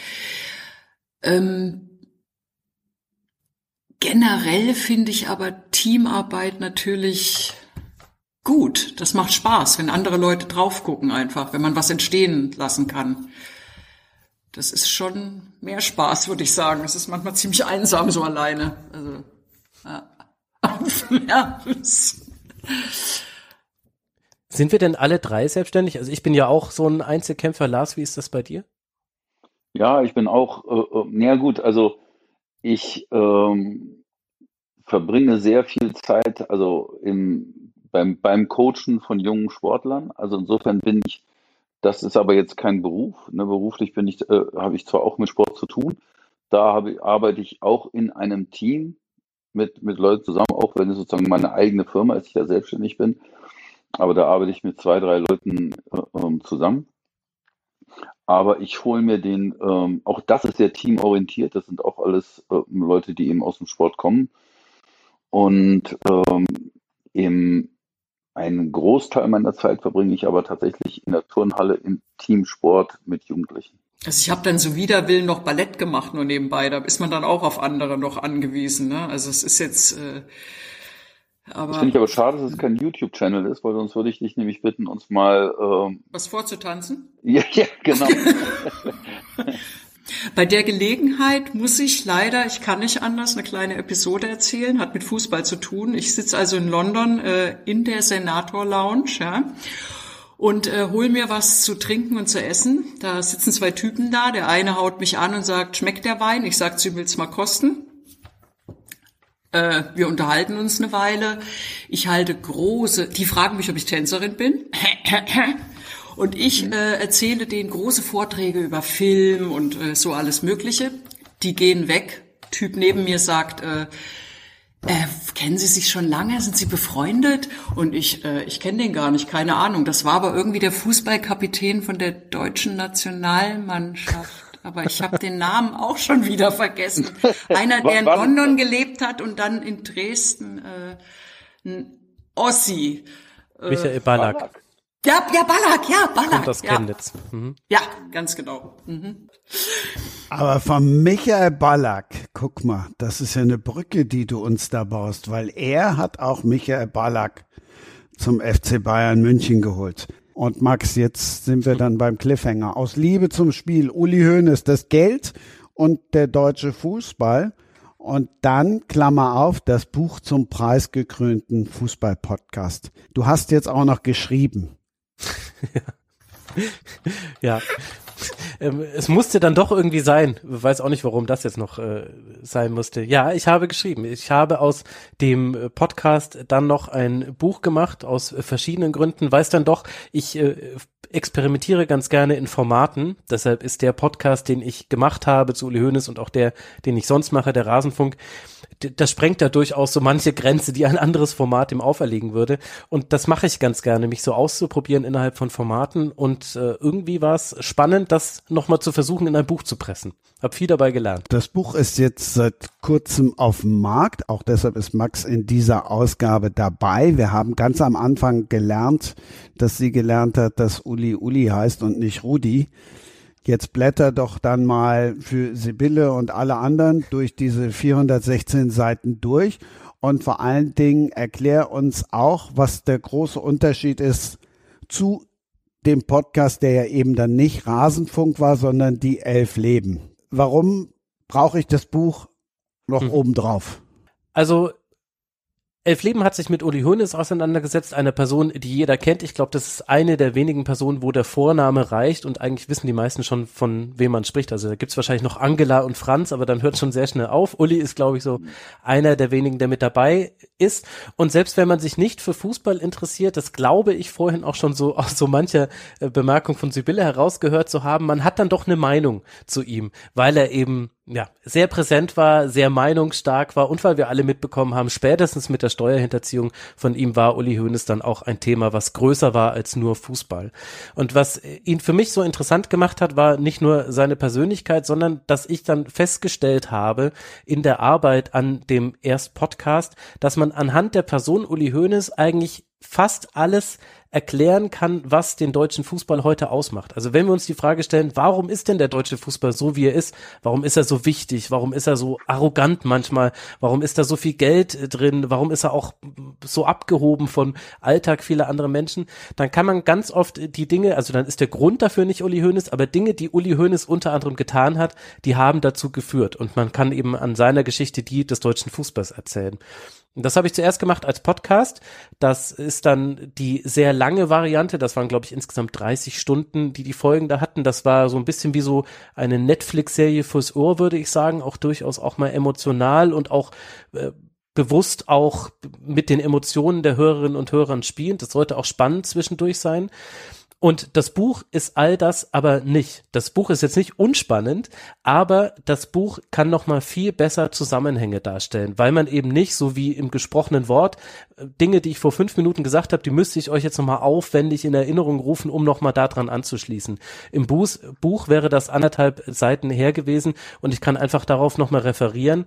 Und deswegen habe ich festgestellt und ich hoffe, dass es auch den Eindruck der Leserinnen und Lesern dann widerspiegelt, dass das Buch dann noch mal ganz anderes diese sehr komplexen Dinge erklären kann und man sehr sehr kompakt, was ich ein bisschen hört sich komisch an bei 400 Seiten, aber ich, es ist tatsächlich kompakt geschrieben dieses Buch. Man bekommt sehr viel Informationen, sehr kompakt und dann aber so äh, zu lesen, dass man sich danach auch hoffentlich noch daran erinnert und danach einen anderen Blick auf den deutschen Fußball hat. Und ich glaube, das ist im Buch noch besser gelungen als im Podcast, wo man erstmal 30 Stunden für hören musste. Was hat Uli Hoeneß gesagt zu dem Buch? Unterschiedliche Dinge. also, Aber er hat dich noch lieb. Ach, weiß ich nicht. Ist ehrlich gesagt auch nicht, sollte nicht mein Maßstab sein, wie mein Verhältnis zu Uli Hoeneß ist. Er war für mich ein Berichterstattungsobjekt in diesem Fall. Also er finde es grundsätzlich eigentlich nicht gut, wenn jemand mit seiner Geschichte und mit seinen Geschichten etwas äh, tut, denn er hat immer, glaube ich, so das zugrunde liegende Misstrauen, dass jemand mit seinem Namen ähm, Geld verdient und mhm. gleichzeitig bewegt er sich da, glaube ich, auch in seinen Gedankenwelten in anderen Sphären, die man da verdienen könnte. Also klar, weil er hat natürlich schon ganz viele Angebote bekommen äh, für eine Autobiografie ähm, und er geht jetzt wahrscheinlich einfach davon aus, das wäre auch das Honorar, was man dann so kriegt. Also das habe ich ihm aber mal erklärt dann und da hat er sehr gestaunt, als er dann gehört hat, wie es wirklich ist am Buchmarkt, wenn man nicht Uli Hoeneß heißt. Also ich weiß es ehrlicherweise nicht. Ich bin gespannt, ob ich es noch herausfinden werde. Ich habe aber dieses Buch und auch den Podcast nie unter der Maßgabe gemacht, was denkt jetzt Uli Hoeneß darüber? Denn darum geht's ja nicht. Mir ging es darum, ihn zu verstehen und eben den deutschen Fußball zu verstehen. Und wenn Uli Hoeneß danach sagen würde, Mensch, du bist für mich wie ein zweiter Sohn, oder wenn er danach sagen würde, ich möchte nie wieder von Ihnen hören, wagen Sie es nicht, an den Tegernsee zu fahren, das beides macht ja eigentlich für mich keinen Unterschied, wenn ich mich nur auf meine Arbeit konzentriere. Finde ich cool. Beides wäre im Übrigen ein Kompliment, ne? ja, kann sein, ja. ja, aber, aber er hat ja beides nicht gesagt, also deswegen tun wir gar nicht so. Als Noch nicht. naja, ja. Genau, Mach ich warte schon stündlich hier auf das Fax, was hier eintrudelt. Stimmt, du packst ja noch. Mach uns noch ein bisschen mehr Appetit. Wie ist es gegliedert? Wie ist es aufgebaut? Und was mhm. gibt's alles zu lesen? Also es ist äh, so gegliedert, dass man auch am besten der Geschichte folgen kann, nämlich chronologisch. Es fängt tatsächlich bei Uli Hoeneß an, der 1952 geboren wurde und erzählt dann sein Leben äh, bis eben in die Jetztzeit hinein. Was aber für mich so ein besonderer Schwerpunkt der Arbeit war, war de, den Kontext seiner Zeit klar zu machen. Also ich finde es extrem schwierig, über jemanden zu erzählen, der in den 70ern, 80ern und 90ern wichtige Entscheidungen getroffen hat. Und ich bewerte die ja immer automatisch, das ist der alte Historikerfehler, den man hat, dass man ihn immer ja mit dem Wissen von heute bewertet. Deswegen habe ich extrem viel Zeit und Mühe da reingesteckt, erstmal mich selbst und dann auch die Leserinnen und Leser in die Zeit hinein zu versetzen und eben klar zu machen, wie war damals der gesellschaftliche Kontext oder auch der Kontext des Fußballs in dem Fall, in dem Uli Hoeneß da agiert hat. Und allein bei diesem ganzen Kontext schaffen lernt man unheimlich viel über die Bundesliga. Also man erfährt äh, darüber, wie sich Fußballvereine früher finanziert haben. Da waren zum Beispiel nämlich Reisen ins Ausland ganz wichtig. Also während der Winterpause, als hier die Plätze unbestiehbar waren, hat dann Rot-Weiß Oberhausen eine Karibik-Tour gemacht und hat gegen fünf verschiedene äh, Gegner auf den karibischen Inseln gespielt. Äh, da, ja, weil das damals eben eine wichtige Einnahmequelle war, weil Privatspiele damals eine der wichtigsten Einnahmequellen sogar war. Ähm, später dann äh, kam natürlich natürlich dann andere Aspekte mit dazu, wie eben die Werbung, die wir heute alle kennen, die, die Trikotwerbung. Es, ganz lange war es ein wichtiges Thema, ob man vielleicht ganze Fußballvereine umbenennt. Also ich habe zum Beispiel äh, im Zuge meiner Recherche gelernt, dass äh, der erste FC Köln mal der erste FC Phantasialand Köln hätte heißen sollen, wenn es nach dem Inhaber des Phantasialands gegangen wäre. Die wollten damit den, den Transfer von Dirk Schuster zum ersten FC Köln finanzieren. Und all diese Dinge sind wirklich passiert. Und all diese Dinge lernt man äh, in diesem Buch. Deshalb glaube ich, ist es, also ich hoffe zumindest, dass es deshalb auch unterhaltsam ist, weil es eben nicht ist, ich habe jetzt nicht geschrieben, Mensch, und dann haben sie hier eins zu eins gespielt und ihr werdet es nicht glauben, am nächsten Spieltag haben sie zwei zu eins gespielt. Ist das nicht krass? Also das ist nicht dieses Buch, sondern sind eigentlich so die vielen Geschichten außenrum und immer, aber immer in so konzentrischen Kreisen rund um Uli Hoeneß herum, der sich eben auch sehr verändert und entwickelt hat und der dann irgendwann auch zu dem Uli Hoeneß wurde, den wir jetzt alle kennen, plus inklusive dann der ganzen Steuerhinterziehungsnummer, die in anderen Werken zu Uli Hoeneß unterrepräsentiert ist, um das mal so zu formulieren. Ich bin jetzt schon überzeugt. Und ich meinte natürlich gerade Bernd Schuster und nicht Dirk Schuster, aber die kundigen Hörerinnen und Hörer werden sich das schon gedacht haben. Da ist äh, habe ich kurz die Schusters miteinander verwechselt. Also es ging um Bernd Schuster.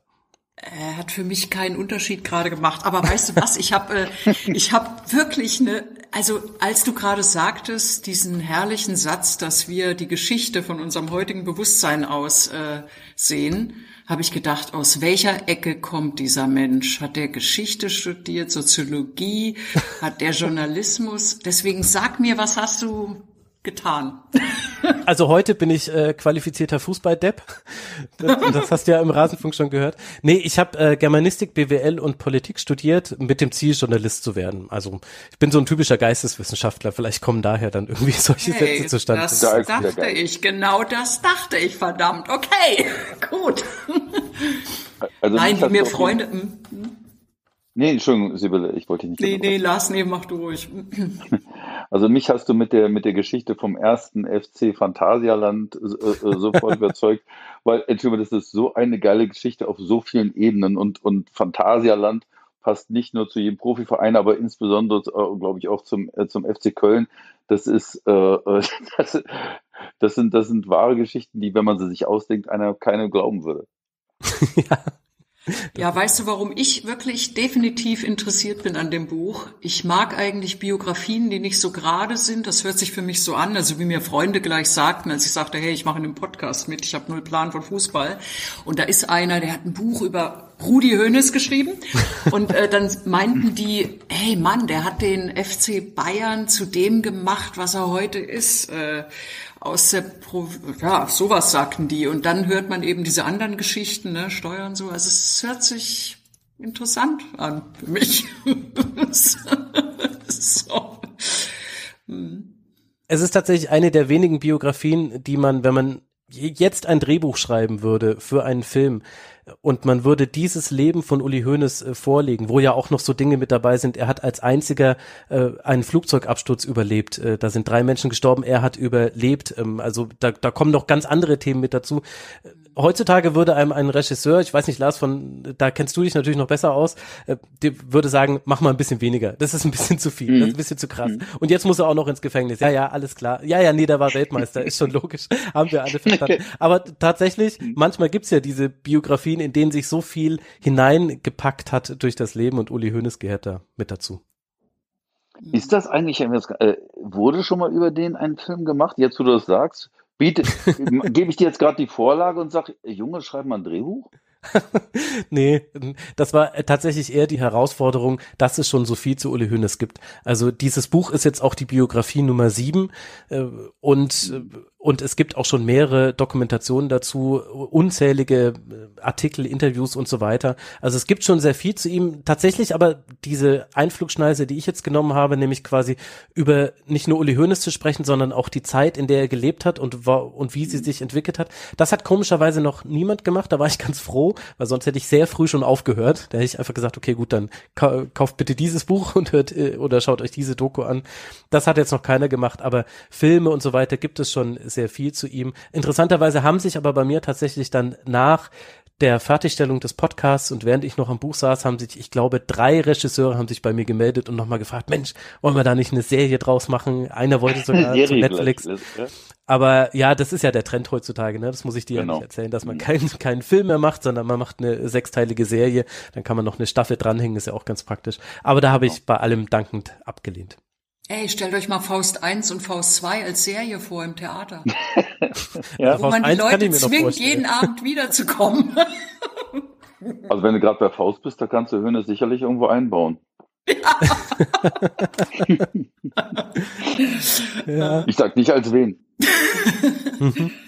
Ich glaube aber, also den Faust 2, den, den würde man nicht mal als Netflix-Serie irgendwie äh, genussfähig machen können. Da hat er es ein bisschen übertrieben. Aber gut. Anderes Thema. So ging das kleine Herzensprojekt los. Literaturradio hieß das mal. War nicht mein Name, wäre auch nicht mein Ding gewesen, wo ihr jetzt gerade auf Faust gekommen seid. Ich habe dann geguckt, was war denn der Nummer 1 Hit 1952? Es waren tatsächlich rote Rosen, ro rote Rosen, rote Lippen, roter Wein. ja, also äh, indirekt findest du tatsächlich sowas, weil äh, das Interessante nämlich ist, äh, was mit der Bundesrepublik in diesen Jahren 1950, 1960 bis 1970 passiert ist. Das war ja eine irre Transformation, in der die junge Generation die Elterngeneration auf allen Ebenen des Lebens herausgefordert hat. Also die Röcke wurden kürzer, die Haare länger und die Musik eben rockiger. Also das habe ich tatsächlich auch an einer Stelle im Buch, da habe ich glaube ich die Charthits 1960 zu 1970 verglichen verglichen. Und da hattest du nämlich 1960 noch eben viel volkstümliche Musik. Und 1970 waren das dann Deep Purple unter anderem, die man da mit mhm. dabei hatte. Und mitten in diese, in diese Transformation hinein war ja Uli Hoeneß einer der wenigen jungen Menschen, der damals schon eine große Bühne hatte. Also jetzt natürlich zusammen mit vielen anderen männlichen Fußballspielern. Aber es gab es eigentlich damals nur im Film, in der Musik und eben im Fußball, dass eben eine Generation, die erst 18, 19, 20 Jahre alt war, schon eine überregionale, eine nationale Bedeutung hatte, Trends setzen konnte, sich dazu verhalten musste und auch da provozieren konnte. Und dann ist das eigentlich, dann hast du am einen Ende der Skala hast du Rio Reiser mit äh, Tonsteine Scherben und auf der anderen Seite hast du Uli Hoeneß, der Franz Josef Strauß als sein großes Idol angibt. Und interessanterweise wird aber beiden zugejubelt. Und das thematisiere ich auch mhm. an einer Stelle im Buch. Mich hast du überzeugt, weil auch Rio Reiser und, und Strauß und Hoeneß in einem Satz, allein das ist ziemlich spannend. Mhm. Mhm. Ja, ich musste breite Schneisen schlagen, um dieses Buch zu schreiben, das äh, muss ich zugeben. Und das, das hat so ein bisschen, weißt du, das hat so ein bisschen was von Forrest Gump, weißt du? Der typ, der, ne, oder? Der durch die Welt läuft und dabei alle berühmten, berühmten Leute seiner, seiner, seiner Zeit trifft. Ja, vielleicht ist Forrest Gump aber noch ein bisschen sympathischer als Uli Hoeneß. Er hat schon auch viele, viele Facetten seiner Persönlichkeit, die jetzt nicht so massenkompatibel sind. Zumindest äh, ich persönlich, ich reibe mich auch viel an ihm. Also es ist jetzt kein, äh, kein keine Lobhudelei auf Uli Hoeneß und das ist aber auch kein Verriss, sondern ich versuche eben einfach diese sehr komplexe, sehr ambivalente Persönlichkeit zu verstehen. Wie kommt ein einer der erfolgreichsten Fußball-Podcaster dazu, dass er ein Buch schreiben darf? Das war dann tatsächlich aus mir selbst heraus kam dieser Wunsch. Also weil ich eben das äh, Gefühl hatte, der Podcast, der war dann endlich irgendwann fertig. Das ist nochmal eine ganz andere Geschichte. Der hat sehr lange, die Erstellung hat äh, mehrere Jahre gedauert. Und dann hatte ich aber das Gefühl, zum einen habe ich gesehen, manche Menschen erreicht man mit einem Podcast nicht. Das ist jetzt nicht so überraschend, aber ich habe es auch nochmal am, am eigenen Leib erfahren. Und dann habe ich eben gemerkt, äh, ich habe zur Recherche habe ich ja ganz viele Bücher gelesen. Also hier steht eine ganze Schrankwand voll nur mit Büchern, die ich rund um äh, dieses, äh, um diese Höhnes-Biografie herum selbst konsumiert habe. Und, und ich selbst liebe Bücher aus ganz vielen verschiedenen Gründen. Und da war der Gedanke, Entschuldigung, jetzt bin ich ans, da war der Gedanke immer wieder da, wie wie würde sich jetzt eigentlich ein Buch von mir lesen? Und wahrscheinlich war das einfach so ein lange gehegter Wunsch. Das heißt, von mir selbst kam der Impuls daraus, auch noch ein Buch zu machen. Und letztlich ist es ja dann auch, also am Anfang dachte ich noch, mit Kürzen wäre es getan, aber im Grunde habe ich das Ding nochmal neu schreiben müssen. Also äh, es hat sich gelohnt. Aber da, daher kam das. Das war dann der Gedanke und dann war zum Glück irgendwann auch ein Verlag gefunden. Bei welchem Verlag erscheint das Buch eigentlich? Bei DTV ist das erschienen. Okay, super. Ich wollte nur fragen, ob ihr auch manchmal denkt, Mann, ist das eine fucking Arbeit, so ein Buch. ja. ich glaube, ich glaube, man muss Bücher schreiben, also weil man es unbedingt schreiben will. Und ich äh, weiß nicht, Max, ob, ob, du mir da recht gibst, wenn man äh, für dich als Podcaster da kommt, äh, dann bist du ja festgelegter, als wenn du bei einem Buch einfach schreiben kannst, wie du, wie du das die Dinge eben möchtest. Hm. Und ähm, da muss natürlich dann die Hoffnung haben, ich weiß nicht, ob du den Verlag vorher hattest oder, oder dir den danach suchen musstest.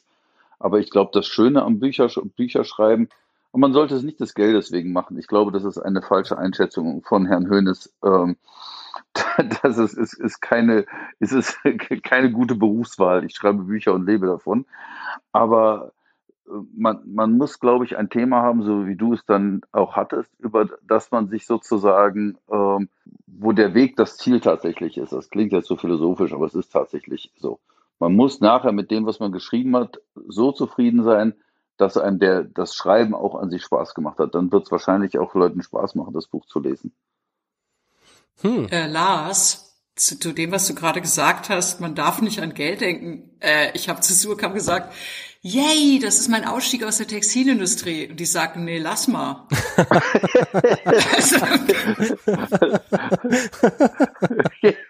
Sehr schön. Ja, das ist, also, nee, nee, das, ja, ich glaube, ähm, das war ein sehr guter Rat von Surkamp.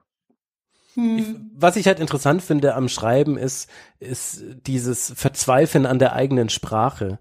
Weil das etwas ist, was man mit sich herumträgt, sein ganzes Leben hinein schon. Man hat einen Wortschatz, hat, man hat eine Formulierungsgabe und man hat ein gewisses schreiberisches Talent.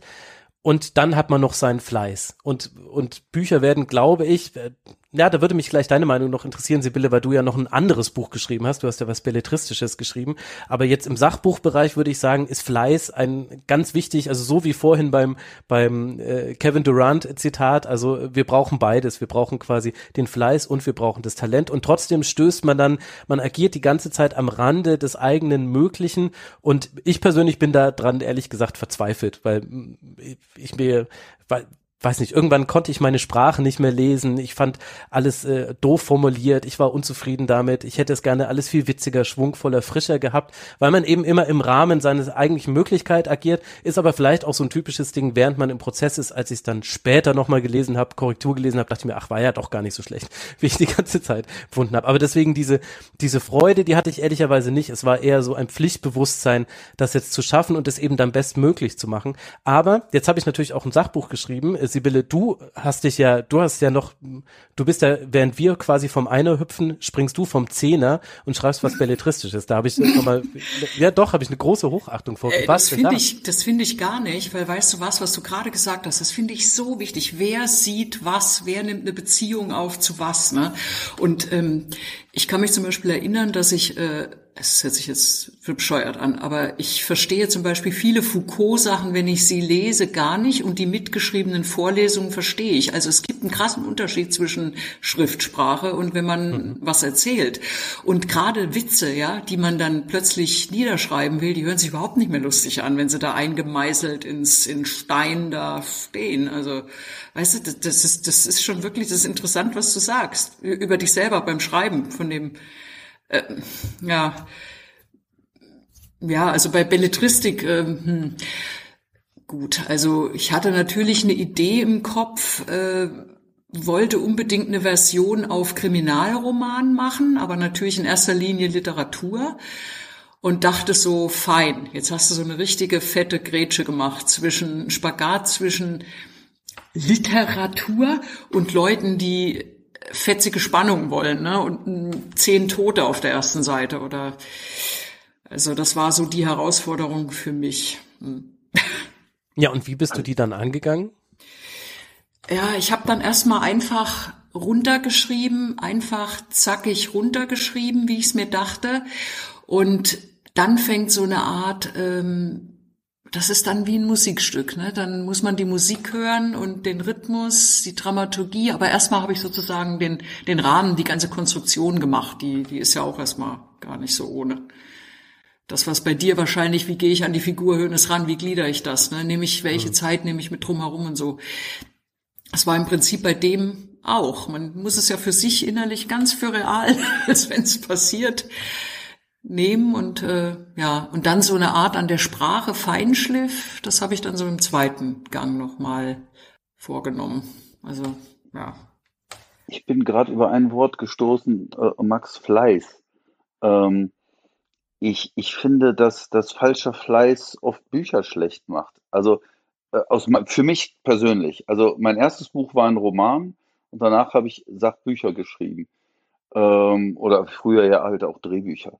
Wenn ich, wenn man also eine Geschichte schreibt, funktioniert das für mich so, für mich persönlich, dass ich mir das vorstelle wie ein Film und dann beschreibe, was ich sehe.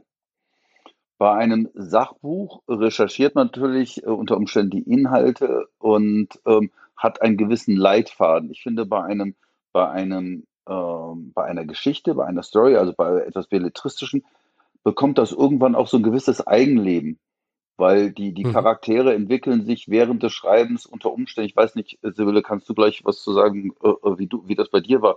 Aber die entwickeln, die bekommen dann so ein Eigenleben, wo ich sage, Moment mal, der macht, eigentlich müsste der jetzt links lang gehen und nicht rechts, obwohl in meiner Vorstellung ist er immer rechts gegangen. Aber das macht jetzt eigentlich gerade so mehr Sinn. Also es bekommt dann so ein gewisses Eigenleben. Äh, was ich aber gemerkt habe beim Schreiben grundsätzlich, ist, dass man, ähm, wenn ich zu fleißig bin, also Hemingway hat ja immer jeden Morgen tausend Worte geschrieben und dann hat er angefangen zu saufen.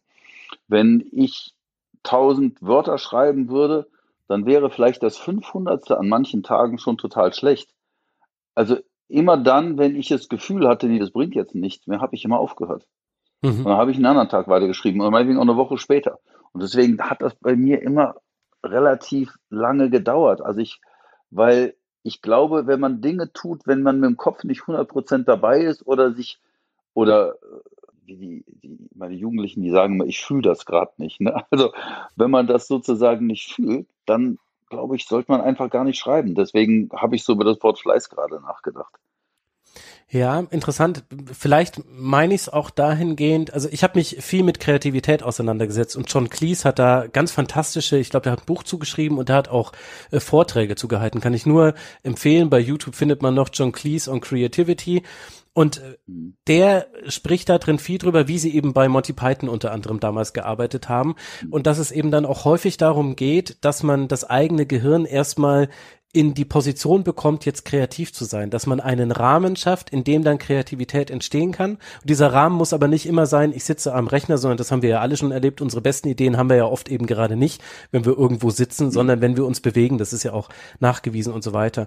Und ich habe es, glaube ich, mehr in die Richtung gemeint. Also es geht mir jetzt nicht darum, ich habe mir jetzt auch nicht vorgenommen, jeden Tag 10.000 äh, Zeichen zu schreiben. Das ist ja Quatsch, weil das geht manchmal einfach gar ja. nicht. Das sind dann, wenn das eben 10.000 schlechte Zeichen sind, dann hat mir das auch nichts gebracht. Aber Fleiß meinte ich in dem Sinne, dass man zumindest ich, ich muss allerdings auch sehr organisiert sein, weil ich eben sehr vollgeladenes Leben habe mit äh, Kindern, Selbstständigkeit plus eben dann jetzt noch dieses Buchprojekt. Äh, und dass ich dann eben wirklich fleißig darin war, es an jedem Tag probiert zu haben und eben an jedem Tag die Möglichkeit zu eröffnen, indem man sich eben hinsetzt, indem man anfängt zu schreiben, eben auch mal über die ersten holprigen Sätze drüber schreibt, weil man weiß, vielleicht wird's hinten raus besser und dann kann ich die vorne wieder irgendwie schöner schleifen. Also dahingehend meinte ich das eher so, dass man ähm, einfach nicht, nicht damit aufhört und einfach äh, dran bleibt und weil man findet ja immer tausend Gründe nicht zu schreiben. Also es ging meinen Zimmerpflanzen ja. nie besser als in dem Moment, in dem ich meine Magisterarbeit geschrieben habe im Studium. Also und mein, meine Studentenbude war wunderbar geputzt damals. Ähm, aber das meinte ich, glaube ich, mit Fleiß. Was Lars ja. gerade gesagt hat, finde ich absolut richtig. Wenn die Figuren anfangen, anfangen zu leben, das ist der schönste Moment. Also wenn die anfangen mhm. zu spielen miteinander und so. Und das muss natürlich selbst äh, bei deinem, wie du es nennst, Sachbuch. Ne? Es ist ja eine Figur, die auch du im Moment des Schreibens erfindest, ja, auch wenn es ihn gibt. Aber die muss ja für uns dann auch leben, ne, Uli? Oder ihn findest, ja. ja. ja. Mhm. Max, ich habe einen schönen Podcast für dich, wenn du gerne liest und Bücher gerne hast. Darfst mhm. jetzt dreimal raten, welchen ich meine. Und ich habe jetzt ein Buch für dich, da wünsche ich dir mal, dass du bei deinem Debüt ähnlich viele Komplimente dafür kriegst. Also das erste jetzt, denke ich mir, das würdest du ungern lesen. Aber ich kenne eine, die hat sich auch darüber wahrscheinlich gefreut. Düster, dreckig und ausdrucksstark. Ich fand das geil, ich fand das passend. Ein überragendes Meisterwerk, das neue Maßstäbe setzt. Dieses Überragen passt ja immer gut zu Sportlern, deshalb fand ich das auch schön. Atemberaubend, herausragend, ebenso geistreich wie listig. Ein großer Krimi, aber vor allem Literatur. Sibylle, bevor du abhebst, ich habe noch zwei. äh, Nein, diese, bitte nicht, sonst hört mir keiner mehr zu. Das, das nimmt keiner ernst. Dieser Roman ist eine Ansage und dann das Buch ist eine Sensation. Tough, stilsicher, spannend. Ich kann es alles nur unterstreichen. Es ist wirklich grandios. So. Und jetzt, falls ihr es noch nicht gelesen habt, weil das Buch ist schon eine Weile auf dem Markt. Jetzt hört ihr die Autorin dazu. Davenport, so dann 160 mal 90. Ich habe natürlich erst gedacht, Mensch, da fehlt da noch mal 30. Nein, Quatsch. Äh, oder 40. Ich kenne mich damit nicht so aus. Also, erzähl, warum ist dieses Buch so, wie die Kritik es findet, grandios. Nein. Erzähl erstmal allen, die das Buch noch nicht gelesen haben, die spätestens jetzt, wo sie dich bis hierhin gehört haben, lesen werden, worum es geht. Hm. Bist du wieder auf dem Boden? Äh, ja. also, also ich bin ja eigentlich, wie gesagt, in der Textilwirtschaft tätig und äh, ich hatte dann auch plötzlich Lust, so, jetzt habe ich einfach Bock, nochmal einen Wechsel. Ja und was zu schreiben und am liebsten eben in diesem Krimi-Genre. Weil das für mich immer noch so ein bisschen den Drei-Groschen-Roman hatte und äh, Jetzt, wo ich mich mit Krimi übrigens beschaff, äh, befasse, nachdem ich das Buch geschrieben habe, ja, entdecke ich natürlich lauter Leute, die ich genial finde, nur mal nebenbei, also im Kriminal. Aber vorher hatte ich gerade mal so Chandler und Hammett als große Figuren mit diesem Hardball Detective. Und ähm, das sind so äh, ja, Leute, die immer cool drauf sind. Ähm, und so habe ich dann diese Figur erstmal angelegt. Die, die wird zwar auch gebrochen, aber die ist, die Sonja Slansky, die ist so ungefähr 35, äh, betreibt ein Inkassobüro und äh, hat so ihre eigenen moralischen Vorstellungen, hat Lust an der Provokation und äh, gerät durch einen Auftrag, den sie bekommt, in alle möglichen anderen Sachen, die sie gar nicht mehr beherrscht, obwohl sie so cool ist. Und dann ist eine leichte Dekonstruktion vom Kriminalroman, weil den eigentlichen Fall löst natürlich die Polizei, nicht sie, obwohl sie ermittelt. Und ähm, ja, das ist so grob die grob die Story. Hm. Weiß Hä, nicht, hallo? Total, ja, Entschuldigung, vielleicht erzählst du es lieber, ich weiß nicht. Also, hm. Warum soll ich das erzählen? Ich rede ungern über Porno, Art Escort und was weiß ich was alles, Drogen und so weiter und so fort. Jetzt mach ich mal, hau ja, mal noch ein bisschen was ja, raus. Ich darf ja auch nicht zu viel verraten, also ich darf ja auch nicht zu viel verraten. Also eines Tages ist dann in ihrem, in ihrem äh, Wohnzimmer liegt dann eine Leiche, ja, und sie fängt an zu ermitteln. Diese Leiche ist eine Künstlerin, die eben im Art Escort Bereich äh, arbeitet. Also die geht mit irgendwelchen Herren durchs Städel und erklärt denen Kunst im Minirock. So und ähm, ja, Drogen, Gangster, Clubs, kommt alles vor. Die Frankfurter Banken, äh, so alles drin. Alles, was das Genre eben ausmacht und äh, ein bisschen mehr. und außerdem kostet es nur 15 Euro und da steht ganz viel zwischen den Zeilen. Also man kriegt eigentlich das Doppelte für den Preis. so. Darf ich dir was fragen? Was ist denn Devonport? Also ist die mit den Maßen. Wofür steht das? Ähm, also das ist natürlich der Knaller am Ende, aber ich sage es jetzt trotzdem. Das ist äh, nicht nur der Titel einer Kunstausstellung, sondern es ist auch ein Schreibtisch aus dem Obi, aus dem Baumarkt. Äh, ja. Okay. So. Hm, hm, hm. hm. Sehr lustig. Ja. Ich habe erst an Lindsay Davenport gedacht, das ist eine Tennisspielerin. Aber da bin ich dann, ich habe halt so die, die Scheuklappen des Sportes immer auf meinen Augen. Das tut mir auch nicht immer ganz gut. Äh, die, die Dekonstruktion des Kriminalromans, das hat sich für mich so angehört, als wäre das quasi auch so ein Ziel gewesen. Wie bist du denn da strukturell rangegangen? Also, weil du hast jetzt schon ein bisschen was gesagt, wie du Figuren gestaltest, wie dann irgendwann ja auch dann Figuren ihr eigenes Leben entwickeln.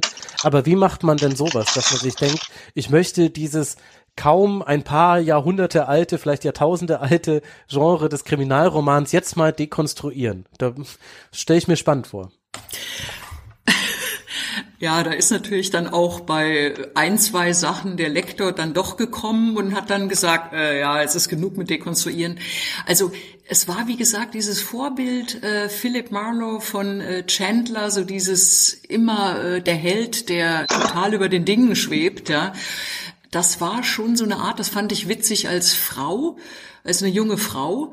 Und ähm, dekonstruieren. Wie gesagt, sie tritt an und will den Fall klären, aber im Ende klärt's die Polizei und ganz normale Ermittlungsarbeit, die ist so kompliziert, das macht überhaupt keinen Bock, das in einem Roman zu schreiben, weil äh, das findet natürlich da drin nicht statt. Also die Leute enttäusche ich und die Leute, die auf einen Blut, blutigen Thriller äh, warten, die enttäusche ich wahrscheinlich auch. Ja, ähm, die Leute, die viel Kriminalroman gelesen haben und mal was ganz anderes wollen, das ist vielleicht die enttäusche ich vielleicht vielleicht nicht.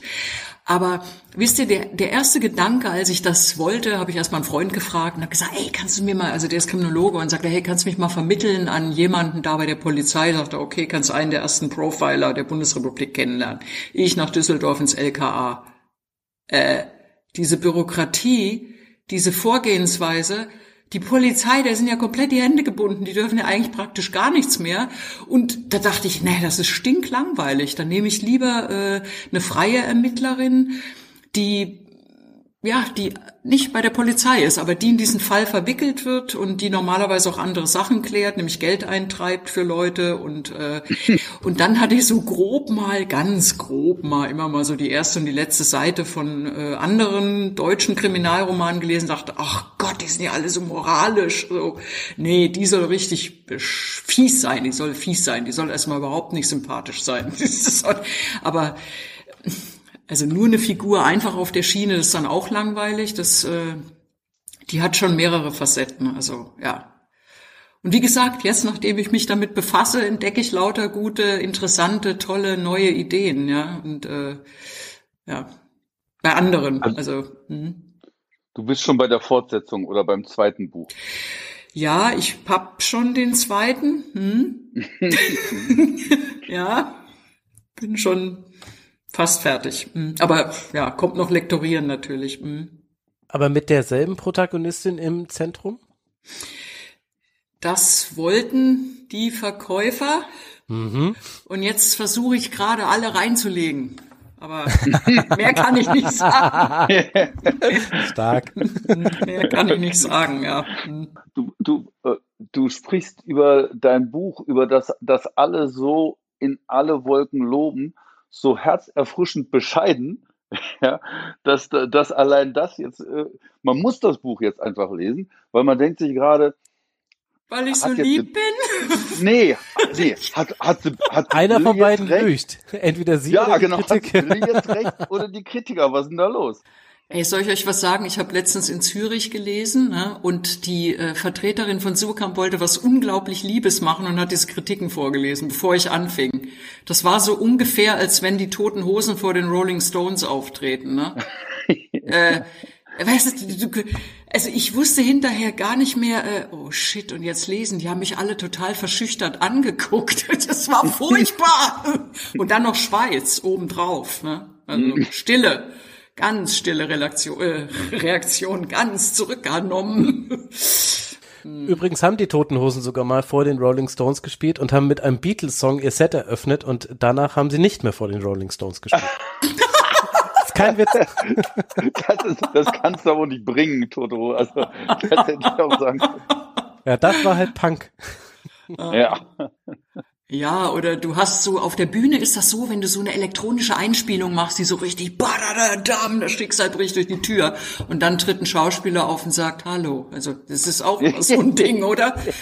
Ja, ich, Also an einem musst du definitiv arbeiten. Ich habe fast 100 Bücher in 2022 gelesen, überwiegend Krimis und das ist ganz, ganz weit vorn gelandet. Und wenn ich dann höre, die enttäusche ich wahrscheinlich Sibylle. Wir müssen an deinem Mindset schrauben.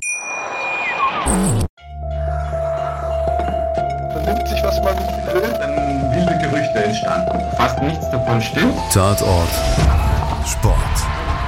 Wenn Sporthelden zu Tätern oder Opfern werden, ermittelt Malte Asmus auf meinsportpodcast.de. Folge dem True Crime Podcast, denn manchmal ist Sport tatsächlich Mord. Nicht nur für Sportfans. Wir haben ja einen dabei, der fürs Mindset verantwortlich ist. Ganz zu Beginn habe ich irgendwann mal gesagt, der Mann ist spannender als der Meisterschaftskampf in der Bundesliga. Lars, gibt's irgendwas, was du nicht gemacht hast? ja, sicherlich. Also fangen wir mal an mit den Parallelen zu Sibylle. Achtung, Schauspieler, Sibylle. Du warst auch mal Schauspielerin, ne? Mhm. Ich habe mir das Buch schon gekauft von Lars. Oh, das ist sehr lieb. Schreib mir bitte später eine Mail, wenn du es gelesen hast, eine ehrliche. Okay. Mhm. Also Lars geht als deutscher Schauspieler durch, als Autor, als Drehbuchautor, als Mann, der sich dann mal irgendwann mit der ARD angelegt hat, weil er gesagt hat, nee, das ist jetzt nicht mehr so meins, was er da aus dem Film gemacht hat. Der dann eine Basketballerin geheiratet hat und so zum Sport kam? Nein, es war alles genau andersrum. Also erstmal herzlichen Glückwunsch, sehr gute, sehr gute Recherche. Du hast da noch Dinge mitbekommen, die lange her sind. Ja, also zum, zum Werdegang nur ganz kurz. Ich bin tatsächlich, ähm, ich war in der Jugend Basketballer und dann gab es ein Angebot, ob ich jetzt Profi werden wollte. Ich wollte aber Schauspieler werden. Und ähm, bin dann Schauspieler geworden, war das äh, äh, viele, viele Jahre lang. Habe parallel auch immer schon geschrieben und habe immer so in zwei Welten gelebt, also dem, dem Sport und ähm, eben der Schauspielerei. Und ging dann irgendwann in den ähm, 90ern, Mitte der 90er Jahre, äh, ging ich nach Los Angeles, ähm, habe da acht Jahre gelebt, war da im Actor Studio und ähm, habe mich aber auch, auch das ist wichtig, schon während meiner Sportzeit neben dem Basketball auch immer mit Kampfkunst beschäftigt. Und weil mich da eigentlich insbesondere immer die Philosophie des Ganzen interessiert hat. Das hat mich auch so Filme wie die sieben, die sieben Samurai ne, äh, zum Beispiel, das hat mich immer wahnsinnig beeindruckt und auch langfristig beeinflusst. Auch buddhistische Themen. Ich da, fing damals an mit Aikido. Und ähm, als ich aus den USA zurückkam, habe ich mich dann mehr der, äh, dem traditionellen, traditionellen ähm, Okinawa-Karate gewidmet und habe dann irgendwann gemerkt, dass es, dass die beiden Dinge, die ich so gemacht habe, eigentlich gar nicht so verschieden sind. Es hat vieles mit der Perspektive zu tun, wie ich Dinge betrachte. Es hat vieles mit meiner Einstellung zu tun. Und wenn ich über Einstellungen rede, dann ähm, rede ich über die mentalen Aspekte, äh, men mentalen Aspekte des, des Sports. Und wenn man sich dann mit Sportpsychologie beschäftigt, ich habe bei FC Barcelona, die haben eine äh, FC Barça Universitas, nennt sich das, da habe ich eine Fortbildung gemacht in Sportpsychologie. Und wenn man sich dann mit, mit den Themen beschäftigt, dann merkt man, das, was ich in der Kampfkunst gelernt habe oder glaub, geglaubt habe, verstanden zu haben, auch in der modernen Psychologie und in der Sportpsychologie Anwendung findet. Das heißt, die Dinge greifen tatsächlich ineinander Übung äh, ineinander über. Und wenn ich jetzt über, über Techniken rede wie Visualisierung, dann finde ich die übrigens, Bilder wird mir zustimmen, auch in, in der Schauspielerei. Ähm, also emotionales Gedächtnis, sensitives Gedächtnis. Und plötzlich hatte ich, hatte ich ein Thema, wo sich alle Punkte meines Lebens irgendwie verknüpft haben. Und ich glaube, dass das, was im Sport oft das am meisten oder in der Vergangenheit, das wird gerade besser, aber das, was noch am meisten unterschätzt ist, ist das hier, ich zeige gerade auf meinen Kopf und ich zeige gerade auf mein Herz. Ähm, in der Kampfkunst oder auch im Buddhismus, man spricht ja so von der Einheit von Geist, Körper und Seele. Wenn ich den trainiertesten Körper habe, aber meine Einstellung stimmt nicht, werde ich nirgendwo hinkommen. Nirgendwo. Wenn ich nicht das Herz habe, wenn ich, meine, wenn ich dem, was ich tue, nicht einen Inhalt gebe, eine Aufgabe gebe, ähm, dann bleibt es auch immer noch leer. Das heißt, ich muss tatsächlich in der Lage sein, meine Athletik, also meine, das, die Ausbildung meines rein physischen Körpers zu verbinden mit meiner mentalen Einstellung. Da komme ich gleich zu äh, einem Thema, wie auch ähm, zu meiner Seele. Das muss eins werden. Und das meine ich jetzt überhaupt nicht pathetisch oder äh, schon gar nicht religiös. Aber was den Unterschied macht, äh, mein Karatelehrer hat mal eine sehr schöne Sache gesagt. Er hat gesagt, ähm, äh, Kunst bedeutet, ähm, eine Form mit Inhalt zu füllen. Und das ist der Unterschied zwischen Kampfkunst und Kampfsport. Und das ist genau genommen für mich die überhaupt größte äh, Definition von Kunst, die ich jemals gehört habe. Und es gibt verschiedene traditionelle Werte der Samurai. Äh, dazu gehören zum Beispiel Mut und Ehrlichkeit und Loyalität und solche Dinge. Und wenn man die eben äh, auf die moderne Zeit überträgt und dann auf den Leistungssport überträgt, Wahrhaftigkeit, Wahrhaftigkeit in dem Sinne, dass man nicht, dass ich nicht jetzt euch ehrlich meine Meinung unbedingt sage, sondern in, in viele Dinge, gerade auch in der Kampfkunst, aber gerade oder auch im Buddhismus, sind reflektorisch auf einen selbst gerichtet. Das heißt, bedeutet wahrhaftig mit sich selbst umzugehen, ähm, ehrlich mit sich selbst zu sein, loyal zu sich selbst zu sein, seinen eigenen, im Japanischen hängt man ja immer das Wort Do dran für Weg, also wirklich seinen eigenen Weg zu gehen. Es hilft mir überhaupt nichts, wenn ich so erfolgreich sein möchte wie Max als Podcaster, wenn ich Max Weg kopiere. Oder einen, einen Bestseller zu schreiben wie Sibylle, wenn ich ihren Weg kopiere. Die Kunst besteht ja darin, meinen eigenen Weg zu gehen. Und das hat damit zu tun, dass ich mit Mut erkenne, wer ich wirklich bin und mich dem stelle, dass ich mit Mut meinen eigenen Weg gehe, dass ich ehrlich mit mir bin, dass ich ähm, loyal gegenüber meinen Wertvorstellungen bleibe. Das Thema hatten wir schon. Und äh, das kann man, äh, das kann man wirklich auch mit Training immer wieder erreichen. Ich gebe euch jetzt ein Beispiel, dass ich meine, ich, ich ähm, coache äh, im Basketball, also Jugendliche und seit kurzem auch Erwachsene. Ich erkläre denen immer folgendes Ritual. Wenn ich in ein Dojo gehe, verbeuge ich mich dann äh, gehe ich mich, äh, ich knie mich hin, das nennt sich Seisa, ich meditiere. Dann stehe ich auf und ich verbeuge mich wieder. Dieses ganze Ritual bedeutet ja eine Sache. Die bedeutet, ich bin jetzt hier, natürlich bedeutet sie Respekt, Respekt vor dem, man verbeugt sich vor dem Shoman, da hängen dann Bilder der Ahnen, also der, der Vorfahren, die diesen Karateweg gegangen sind, dieser Stilrichtung. Das ist sehr wichtig, denn ob ich jetzt Fußballer bin oder Basketballer, was auch immer, die Möglichkeiten, die ein Thomas Müller heute hat, hätte er nicht ohne einen Gerd Müller vor vielen Jahrzehnten gehabt. Das heißt, diesen Respekt denen gegenüber, die den Weg vor mir gegangen sind, zu haben, hat eine essentielle Wirkung auf meinen Erfolg heute. Warum? Weil ich eine gewisse Verantwortung spüre gegenüber den anderen und damit auch gegen mir, gegenüber mir selbst. Das heißt, dieses Ritual, sich gegenüber anderen zu verbeugen und zu sagen, danke, dass du das vor mir gemacht hast, bedeutet für mich persönlich sehr viel, weil es gibt dem, was ich tue, eine Bedeutung. Wenn ich also dieses gleiche Ritual übertrage, es muss ich jetzt bei mir im, im, beim Basketball, wenn er aufs Feld betritt, niemand verbeugen. Aber wenn jemand versteht, in dem Moment, wo ich hier reingehe, bin ich hier, um Basketball zu spielen und nichts anderes. Ich lasse alles andere hinter mir. Dann habe ich 100 Prozent meiner Aufmerksamkeit auf das gerichtet. Man nennt das ja so dieses im Hier und Jetzt sein. Das heißt, ein Ritual hilft mir, im Hier und Jetzt 100% abzurufen. Die, die Samurai haben meditiert. die haben dann ja nicht nur meditiert, weil sie Zen praktiziert haben, sondern sie haben verstanden, dass wenn ich Achtsamkeit trainiere, wenn es mir gelingt, alle, wenn wir uns vorstellen, wir hätten 100 Kügelchen, das wären so 100 Kügelchen, das wäre alles Achtsamkeit. Und anstatt, wenn ich in der Schlacht bin, gehen zehn Kugeln an meine Frau, die zu Hause im Essen wartet, an meine Kinder, die schlecht in der Schule sind oder gut sind in der Schule, an was weiß ich was, an meine Gesundheit, alle diese Dinge. Dann kann ich für den Kampf, den ich jetzt gerade ausübe, nur noch 60, 70 Prozent anbringen. Für den Samurai in der Schlacht bedeutet das, ich sterbe, weil der andere hat vielleicht eine höhere Aufmerksamkeit, eine höhere Achtsamkeit. Und wenn ich das auf den Sport übertrage, wenn es mir gelingt, 100 Prozent meiner Achtsamkeit jetzt im Hier und Jetzt zu haben, und das übrigens lernt man dann tatsächlich auch in der Sportpsychologie äh, äh, jetzt ganz desäkularisiert vom, äh, äh, von irgendwelchen Zen oder buddhistischen Denken. Wenn ich, wenn ich das habe, diese 100% Aufmerksamkeit habe, auf den Moment, wo ich den Elfmeter schieße, dann werde ich ihn wahrscheinlich treffen.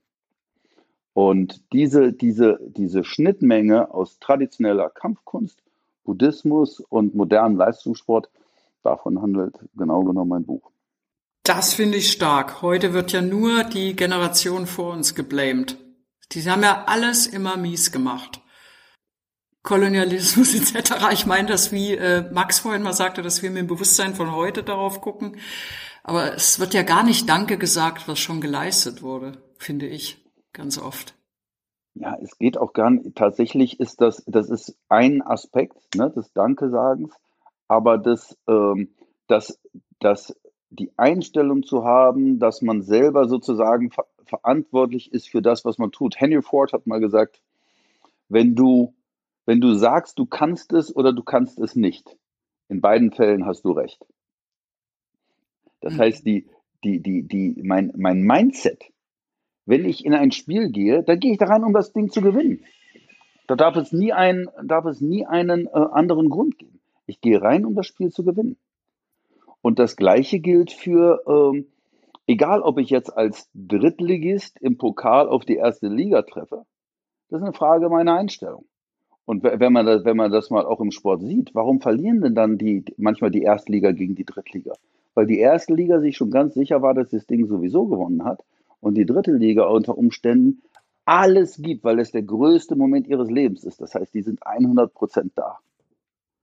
Mhm. Und äh, das ist für mich eine, eine, eine, also die Waffe der mentalen Stärke zu verschenken, ist so, als wenn man in, in, in eine Schlacht zieht und seine Waffen nicht mitnimmt.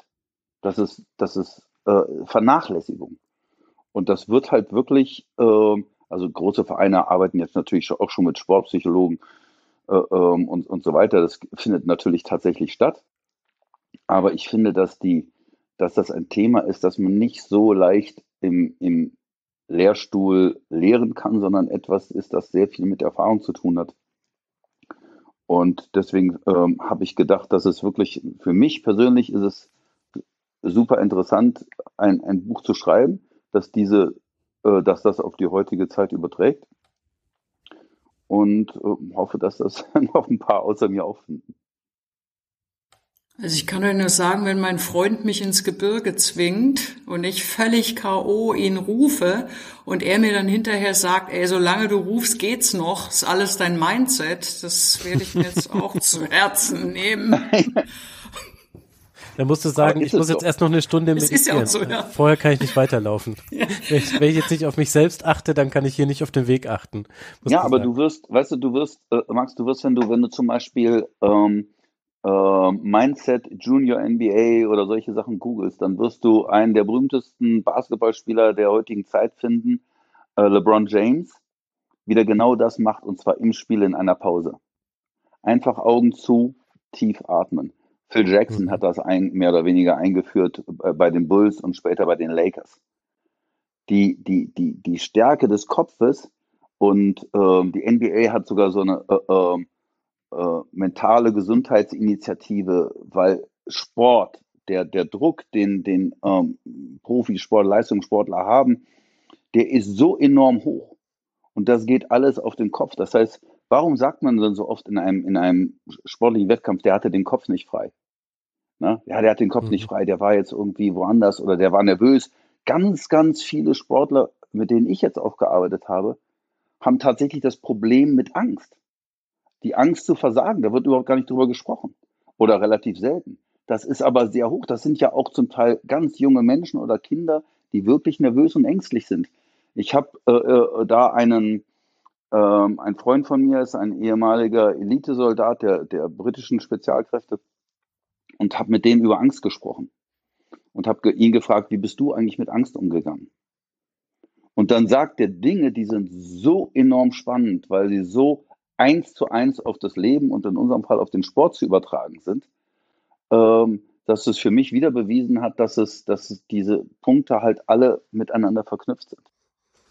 Ja, interessanterweise gibt's gibt's jetzt sogar ein Fußballbeispiel mal wieder, was ich habe. Olli Kahn hat mal erzählt, dass er vor dem äh, Champions League äh, Elfmeterschießen im Finale 2001, äh, da hat er sich damals vorgestellt, dass er auf einer grünen Wiese liegt und die Sonne scheint und alles ist gut. Also hat eben so eine Autosuggestion äh, vorgenommen und ist dann in die Ecke gesprungen, in die er als Kind schon immer gerne gesprungen ist und da hat er dann auch den entscheidenden Elfer gehalten. Aber was mich jetzt mal interessieren würde, also weil im Sport kenne ich das schon und äh, finde das auch, also klingt total spannend, was du erzählst und äh, werde ich sehr gerne lesen.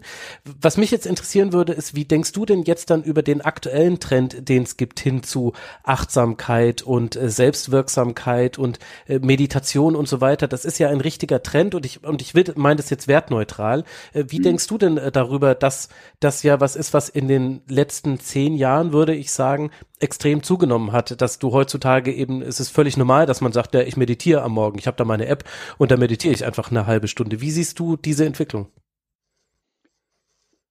Also es kommt immer so sehr darauf an, ob ich das als Mode betreibe oder ob es wirklich von Herzen kommt. Ne? Und, mhm. ähm, und wenn daraus eine Industrie wird, dann habe ich auch so meine, meine Zweifel. Ähm, ich glaube, dass wenn man, dass viele Leistungssportler sich dem auch so ein bisschen aufgrund dieses Trendes so ein bisschen widersetzen ähm, weil sie dann eben so diesen, den Yoga-Lehrer in der li lila äh, Leggings sehen mit, mit bunten Strümpfen, der dann vor den kniet und meditiert und ähm, Om Mane Padma Om oder sowas sagt und das für die nicht deren äh, Lebenswirklichkeit entspricht.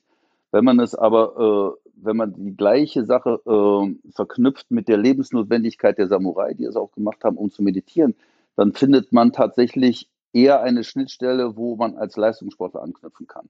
Also ich habe auch schwierig, ich, für mich persönlich, ich würde in keine Meditationsgruppe gehen. Das wäre jetzt nicht so mein Ding. Aber ich glaube, wie bei allem, do, dass jeder seinen Weg da finden muss und dann ist das auch in Ordnung. Also ob man mit einer App meditieren kann, am Ende, beim Basketball sagt man, wer trifft, hat recht. Also wenn dir die App hilft, dann meinetwegen nutze sie. Für mich wäre es das nicht das Richtige. Und richtet sich dein Buch dann vor allem eben an Sportler? Weil es heißt ja eigentlich im Sport wie im Alltag kann man mental stark wie ein genau. moderner Samurai sein. Also mein Alltag ist wesentlich geprägt von Kindern und Fußball gucken. Was kann ich aus deinem Buch mitnehmen? Naja, du kannst zum Beispiel, also nehmen wir mal an, du wärst Schüler und du würdest jetzt eine wichtige Mathearbeit schreiben. Wenn du verstanden hast, wie du, wie du tatsächlich durch deine Atmung, du kannst nicht entspannt ausatmen und gleichzeitig gespannt sein. Du mhm. kannst nicht gleichzeitig zwei Gedanken haben. Du kannst aber bestimmen, welchen Gedanken du denkst. Ja, du kannst nicht denken, ich versage und ich schaffe es gleichzeitig. Und wir entscheiden uns oft für, für, für den einen Gedanken anstatt den anderen. Wenn wir aber wissen, dass wir bewusst den, oder du bist in, also Sibylle geht in eine Verhandlung für, für ihr nächstes Buch oder geht in ihre, eine Verhandlung für was auch immer im Textilgeschäft, dann kannst du das alles mitnehmen, weil die Prinzipien bleiben ja die gleiche. Ich setze mir ein Ziel, ich fokussiere mich auf das Ziel, was ich erreichen will und ich sage mir selbst, dass ich dieses Ziel schaffe. Dann ist das unabhängig davon, ob ich jetzt ein Sportler bin, ein Businessman oder ich sage das meinen, ich sage das meinen, ich sage jetzt mal Schülern ähm, im Sport, ich sage vor dem Vokabeltest, atme langsam aus, mach die Augen zu. Wir nennen das Mental Prep, mach dein Mental Prep und geh in den Vokabeltest. Und das hat dann, das löst einfach Spannungen und ohne Spannung kann ich besser performen. Mhm. Ich finde es aber auch gut, wenn es daneben geht, wenn man nicht siegt, dass man sich damit auch gut abfindet. Das glaube ich ist auch wichtig, oder?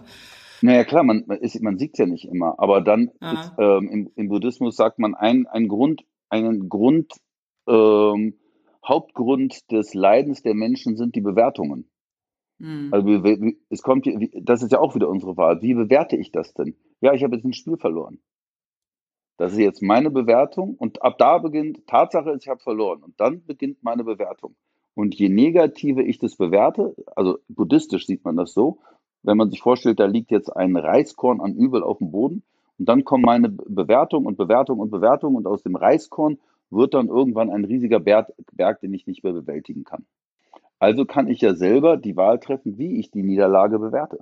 Unter Umständen dadurch, dass ich durch die Niederlage ähm, in dem Moment vielleicht sogar besser geworden bin. Wär, also ist jetzt so ein bisschen plakativ, aber wäre ja eine Möglichkeit. Ich atme jetzt ganz tief durch und denke, der Podcast wird genauso erfolgreich wie Rasenfunk.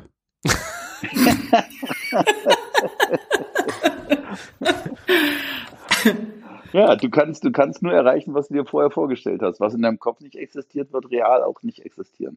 Insofern wirst du bestimmt recht haben. Tut mir leid, Max, du aus Konkurrenz. da habe ich überhaupt kein Problem mit. Und außerdem ist das mit Sicherheit keine Konkurrenz. Wir reden ja über ganz unterschiedliche Ansätze, über ein paar ganz andere Schuhe. Hm, Kann ich das Ziel nicht auch einfach anders definieren oder Erfolg?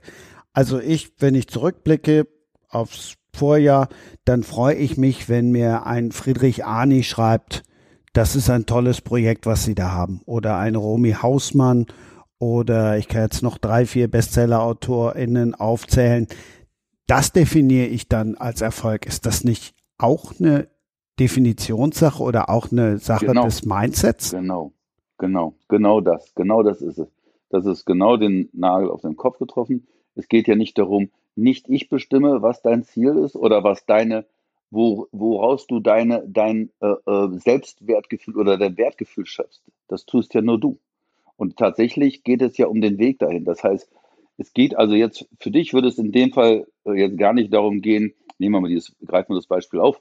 Ich bin jetzt genauso erfolgreich im Sinne von viele Zuhörer wie Max, sondern mein Ziel ist, ich habe heute ein geiles Podcast gehabt, super Sache. Ne? Ray Charles hat mal gesagt, dass er ange da wurde er gefragt, wie werde ich denn so reich, äh, äh, junge Musiker haben ihn gefragt, wie werden wir so reich und berühmt wie du? Und da hat er, äh, hat er äh, geantwortet, sei erstmal großartig und dann wirst du reich.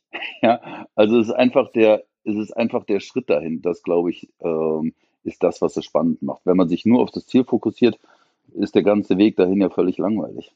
Christian, ich habe auch wie du mit Friedrich Arni was ganz Tolles, wo ich ganz dankbar bin. Der ist super supportive für Leute, die ihren ersten Roman geschrieben haben. Der ist echt ein klasse Typ.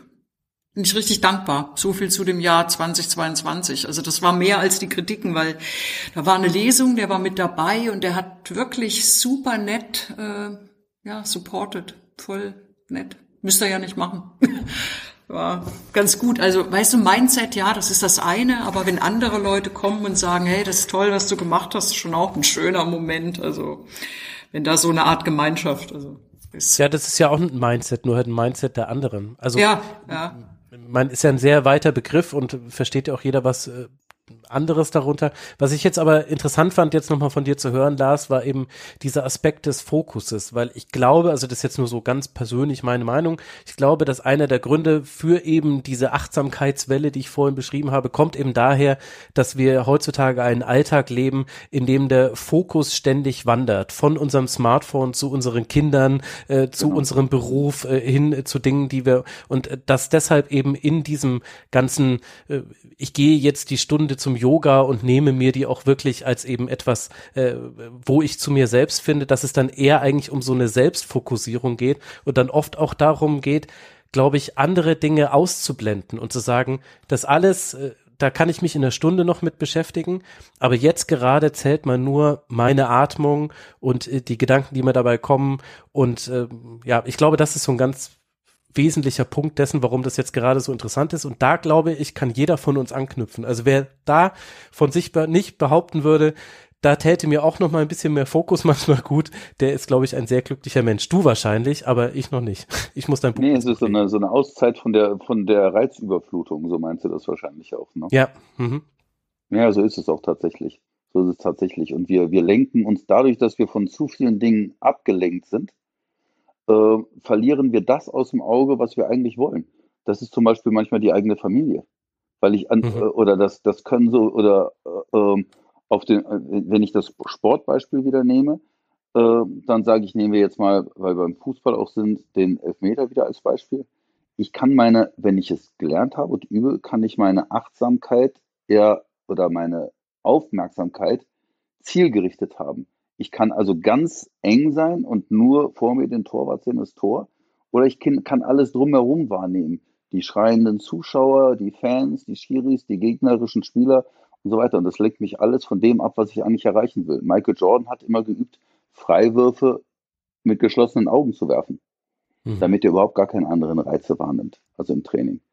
Na, also diese, diese Reizüberflutung ist natürlich ein riesiges Thema im Sport, wie auch für uns alle im Alltag. Deswegen ähm, ist der Sport ein Beispiel, aber das trifft alles eins zu eins auf uns alle zu. Ich weiß gar nicht mehr, wer vorhin gesagt hat, er würde jetzt gerne, dass wir einen YouTube-Channel hätten. Ach so, da ging es darum, Sibylle tanzen, Sibylle tanzen sehen zu wollen.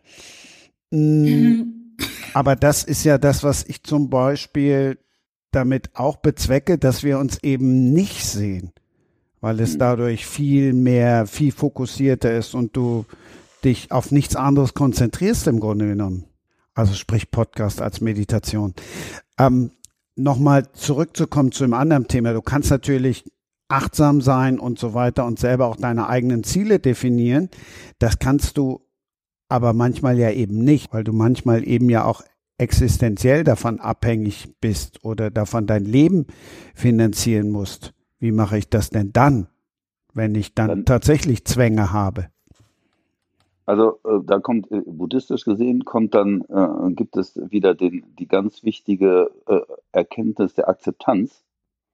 Also Dinge sind so wie sie sind.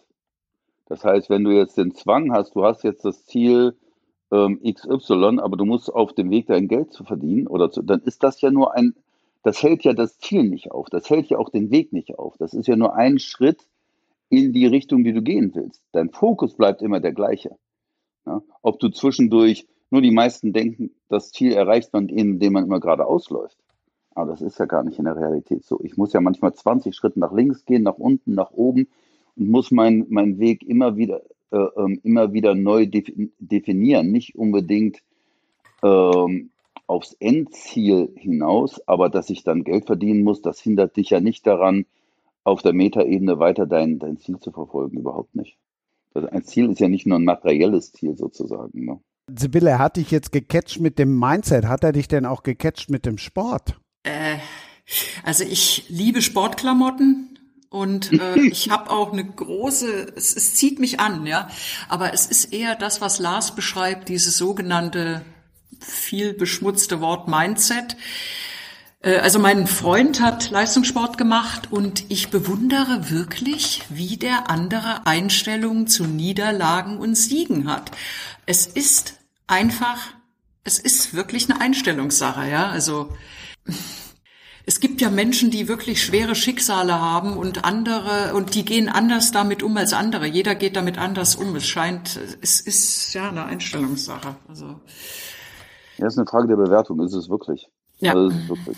Mhm. Und wir können uns das Leben sehr viel einfacher machen, indem wir unsere Bewertungen zumindest hinterfragen. Mhm. Und ich sag's euch ehrlich, es ist jetzt kein äh, komisches äh, Down runterseißen. Es ist, ich habe diese ganzen Kritiken weggeschmissen, weil ich habe Angst vor denen. Die, die erschlagen mich eher und finde ich eher peinlich, als dass es mir irgendwie hilft. Ne? Also, nee, aber nehmen wir doch mal das als Beispiel, Sibylle. Wenn du das, ähm, das Schreiben des Buches an sich hat dir, hoffe ich, Spaß gemacht und war dir auf jeden Fall wichtig, das zu tun. Ja. Gut. Und wenn das, äh, wenn du jetzt diese tollen Kritiken, die du bekommen hast, sind natürlich super, ne? Und freuen dich und freuen mich und ähm, äh, ist, ist ein Riesenerfolg. Aber unabhängig von den Kritiken war der Weg dahin, dieses Buch zu schreiben, eine, eine, eine geile Sache. Und das ist eigentlich wichtig. Wir können uns nicht nur festmachen, also als Autoren an den Kritiken schon mal gar nicht, aber aber ich denke, dass das halt wirklich eine große, äh, ähm, eine große Rolle für uns spielt, dass der, das zu tun für uns wichtig ist, unabhängig davon, was nachher das Ergebnis davon ist. Mhm. Darf ich dich trotzdem mal was total bescheuertes fragen, weil äh, Samurai, das ist absolut äh, eines auch meiner Lieblingsinteressen, mich da zu informieren. Äh, also auch die ganzen Filme, ne? Ichi, die blinde Schwertkämpferin ja. und sowas. Ist diese Seppuku-Sache eine Disziplin oder ist das die wirkliche, das wirkliche Eingeständnis? Äh, hat keinen Sinn mehr für mich. Äh, also dieser rituelle Selbstmord? Ist jetzt nicht mit deinem Buch, hat jetzt nicht mit seinem Buch wahrscheinlich zu tun, aber du hast dich ja offensichtlich sehr mit den Samurai befasst. Äh. Also äh, ähm, ich weiß, meinst du, ob das eine Einstellungssache ist, die also aus, aus tiefster Überzeugung ist oder, oder was ist genau deine Frage? Ja, das klingt für mich so nach so einer krassen Disziplin, ja. Äh, ja, das, auch ja, wenn man sind, krass diszipliniert, ne? Ja, ja. Nein, bei den, bei den, die Disziplin spielt manchmal eine unheimlich große Rolle. Und Ehre wurde damals ja auch ganz anders äh, interpretiert als heute. Ich mhm. interpretiere, also bei den Tugenden der Samurai ist ein Begriff ja Ehre. Ähm, ich, aus heutiger Sicht sehe ich das so auch auf Sport bezogen, du kannst nicht meine Ehre verletzen. Wie denn? Also, ne, man hat ja damals andere totgeschlagen, weil sie Ehre verletzt haben. Das spricht ja nur das für mein äh, ein, ein sehr niedriges Selbstwertgefühl, wenn ich glaube, dass ein anderer meine Ehre verletzen kann. Ich mhm. kann aber meine Ehre selbst verletzen, indem ich mich unehrenhaft verhalte. Das heißt, wenn ich bestimmte Dinge tue, die unehrenhaft sind, dann muss ich mich damit auseinandersetzen. Und ähm, für den Samurai war das so, dass wenn er, dass es völlig, es, es gab ganz klare äh, äh, Regeln und wenn man gegen diese Regeln äh, widerstoßen hat, dann war es Sebuku zum Beispiel der einzige Weg, mit einer Schande umzugehen. Äh, das ist natürlich aus heutiger Sicht völliger Quatsch. Mhm. Aber das hat sicher, hat sehr viel mit Ehre und Disziplin, mit einer aus heutiger Sicht und aus meiner Sicht schon immer völlig falschen Interpretation von Ehre zu tun und aber auch eben mit sehr viel Disziplin. Spannend, auf jeden Fall. Werde ich auch lesen. Mensch, jetzt habe ich schon wieder zwei Bücher mehr, die ich lesen muss. Leute, mein, mein Bücherstapel ist doch eh schon so hoch. Was, was soll denn das, Christian? Ich lass mich nie wieder von dir einladen. Ja, es tut mir leid. Ich weiß auch nicht, wie schneller lesen geht. Also beim Hörbuch ja. weiß ich es mittlerweile. Da gehst du dann auf 2,0 und dann liest du einfach ein bisschen schneller. Klingt zwar manchmal ein bisschen albern, aber äh, guck mal, haben wir doch schon mal eine Aufgabe erfüllt. Und Sibylle hast du schnell durch. Andersrum. Nein, also. Wie kommt es da wieder raus? äh, so wie Sibylle schreibt, wird sie das deshalb, also Sorry, ich drehe es jetzt einfach mal um, weil das habe ich auch in der Ausgabe gelernt. Eure Reaktion war jetzt bezeichnender als das, was ich gesagt habe. Ne? Also ja, ja, nur mal ja. so. Nein, aber bei Sibylle ist es so, das nimmst du in die Hand und legst es leider nicht mehr aus der Hand. Also es wird eine kurze Nacht. Sehr schön, freue ich mich. Mein Gott, geil. Toll, danke. Ja, das mhm. darfst du dir jetzt nicht anhören, ne? Haben wir ja eben gelernt. Du mhm. legst ja alle guten Kritiken mhm. weg. Ist der ja, das typische Hochstapler-Syndrom. Nein, du musst dich jetzt auf das Lektorat von Band 2 konstruieren. Das war doch mhm. das, was dir Lars gerade äh, beigebracht hat. Das, ja. Der Weg ist das Schöne, das ist das, was dir Spaß macht, das hast du gerade. Jetzt musst du halt auch gerade ertragen, dass wir dich alle loben für dein letztes Buch. Das ist schlimm, aber da musst du jetzt durch. Aber deine eigentliche Aufgabe gerade ist doch jetzt gerade, dass du am Schreiben des zweiten Bandes bist und äh, das total viel Spaß macht und du da lustige Kämpfe mit den Lektoren und Lektorinnen ausfechten wirst, was man da jetzt machen kann und was nicht. Und dann darauf mhm. musst du dich konzentrieren. Okay, ich muss mir kein Messer besorgen für Seppuku, ne? Ich muss einfach den Weg weiter. Das ist ja, ist ja deine Entscheidung. Wenn, wenn das für dich der richtige Weg ist, ähm, geh in die Dusche, mach dich so dreckig. Ich, ich wollte gerade sagen, wir sind ja noch relativ am Anfang des Jahres, da ist es ja schön, den Leuten auch Mut zu machen.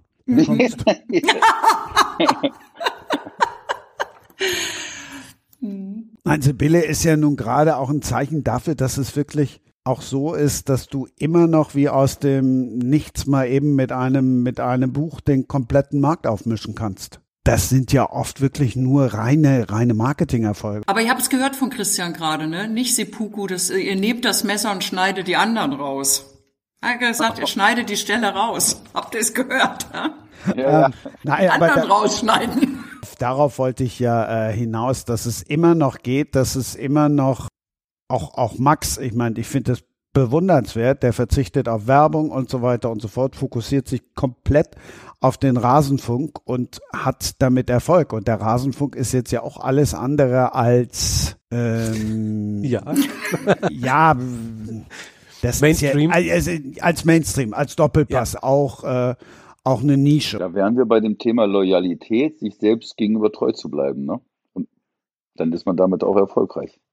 Ja, beziehungsweise ich finde ja, also ich weiß, dass das die Außensicht ist, dass die Leute sagen, ach, das ist ja krass, wie streng du da auch bist, weil ich trete zum Beispiel bei gewissen Publikationen nicht auf und man wird zum Beispiel kein Interview mit mir in irgendeinem Springer-Medium lesen rund um das Buch, selbst wenn die mich auf die Titelseite heben würden.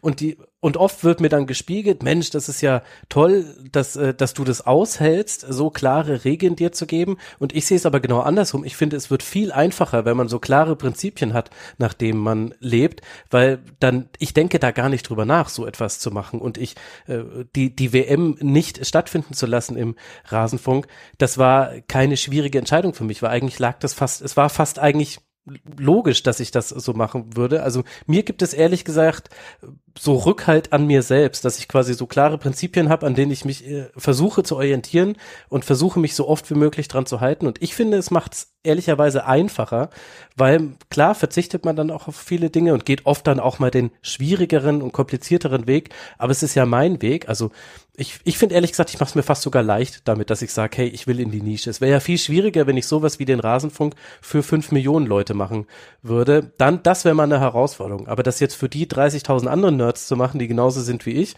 ja, das geht dann schon irgendwie.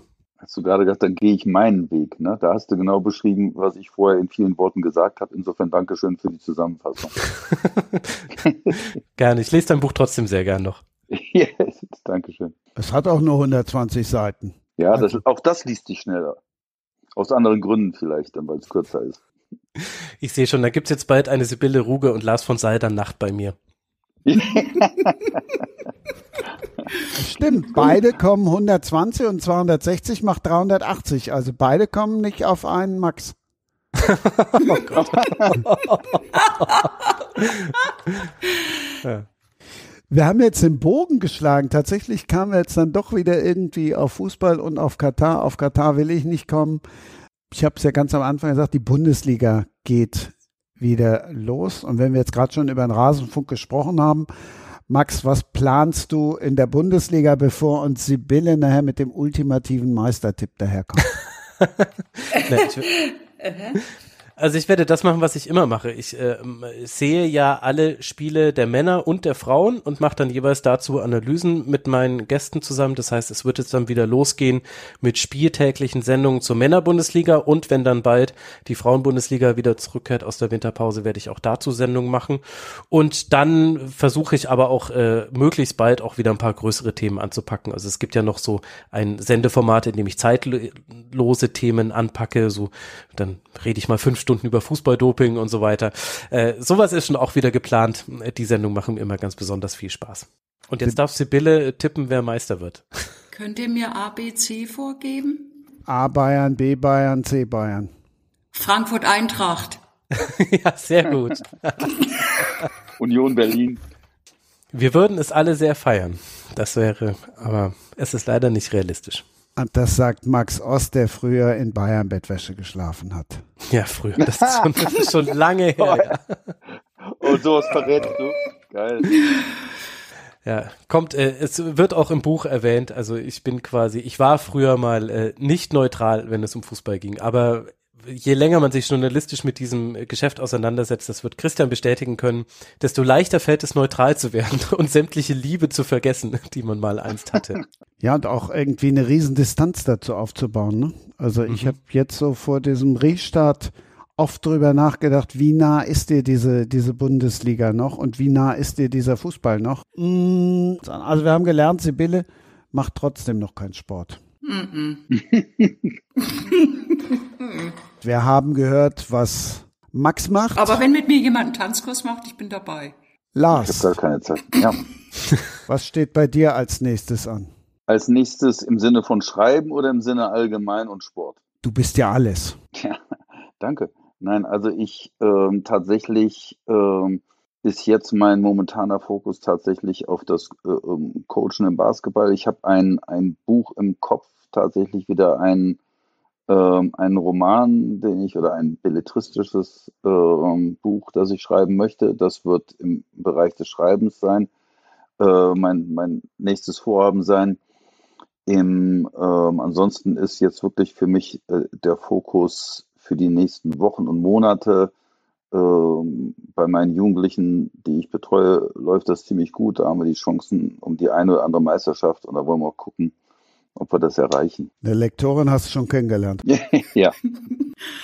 Du wärst wahrscheinlich eine gnadenlose Lektorin. Hm, ich glaube ja. nee, das wird kein, das, das wird kein Match.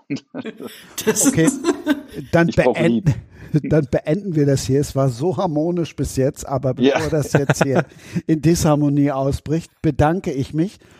Vielen Dank für die Einladung. Ich wusste nicht, was, was mich erwartet. Ähm, aber es hat mir sehr viel Spaß gemacht äh, und also auch vielen Dank an, an Max und Sibylle. Ähm. Vielen Dank. Ich bin so froh, dass es zu Ende ist, weil ich habe so einen Schiss gehabt mit irgendwelchen Fußballfragen. Aber ich gucke mir definitiv jetzt nochmal die nächsten, äh, die nächsten neuesten Schuhe an. Sneaker im Sportbereich. Yeah, let's weil go. sie geil aussehen. Sibylle, du wolltest in dieser Runde dabei sein. Du wolltest in keine Krimi-Runde. Auch da schlagen wir dann den Bogen nach vorne. Du mhm. wolltest in keine Krimi-Runde. Du hast gesagt, nee, ich will genau da rein. Und du hast gesagt, ich trete für die Bundestrainerin ein. Und ich habe gesagt, liest sie auch für mich in Stuttgart. Wir werden dran arbeiten. Danke euch. Ich danke ich, euch auch. Danke, danke euch. euch. Ciao, ciao, ciao. Ciao. Wie baut man eine harmonische Beziehung zu seinem Hund auf? Puh, gar nicht so leicht. Und deshalb frage ich nach, wie es anderen Hundeeltern gelingt, beziehungsweise wie die daran arbeiten. Bei Iswas Dog reden wir dann drüber. Alle 14 Tage neu mit mir, Malte Asmus und unserer Expertin für eine harmonische Mensch-Hund-Beziehung, Melanie Lippisch. Iswas Dog mit Malte Asmus. Überall, wo es Podcasts gibt. Das war Sprenger spricht. Autor Insights.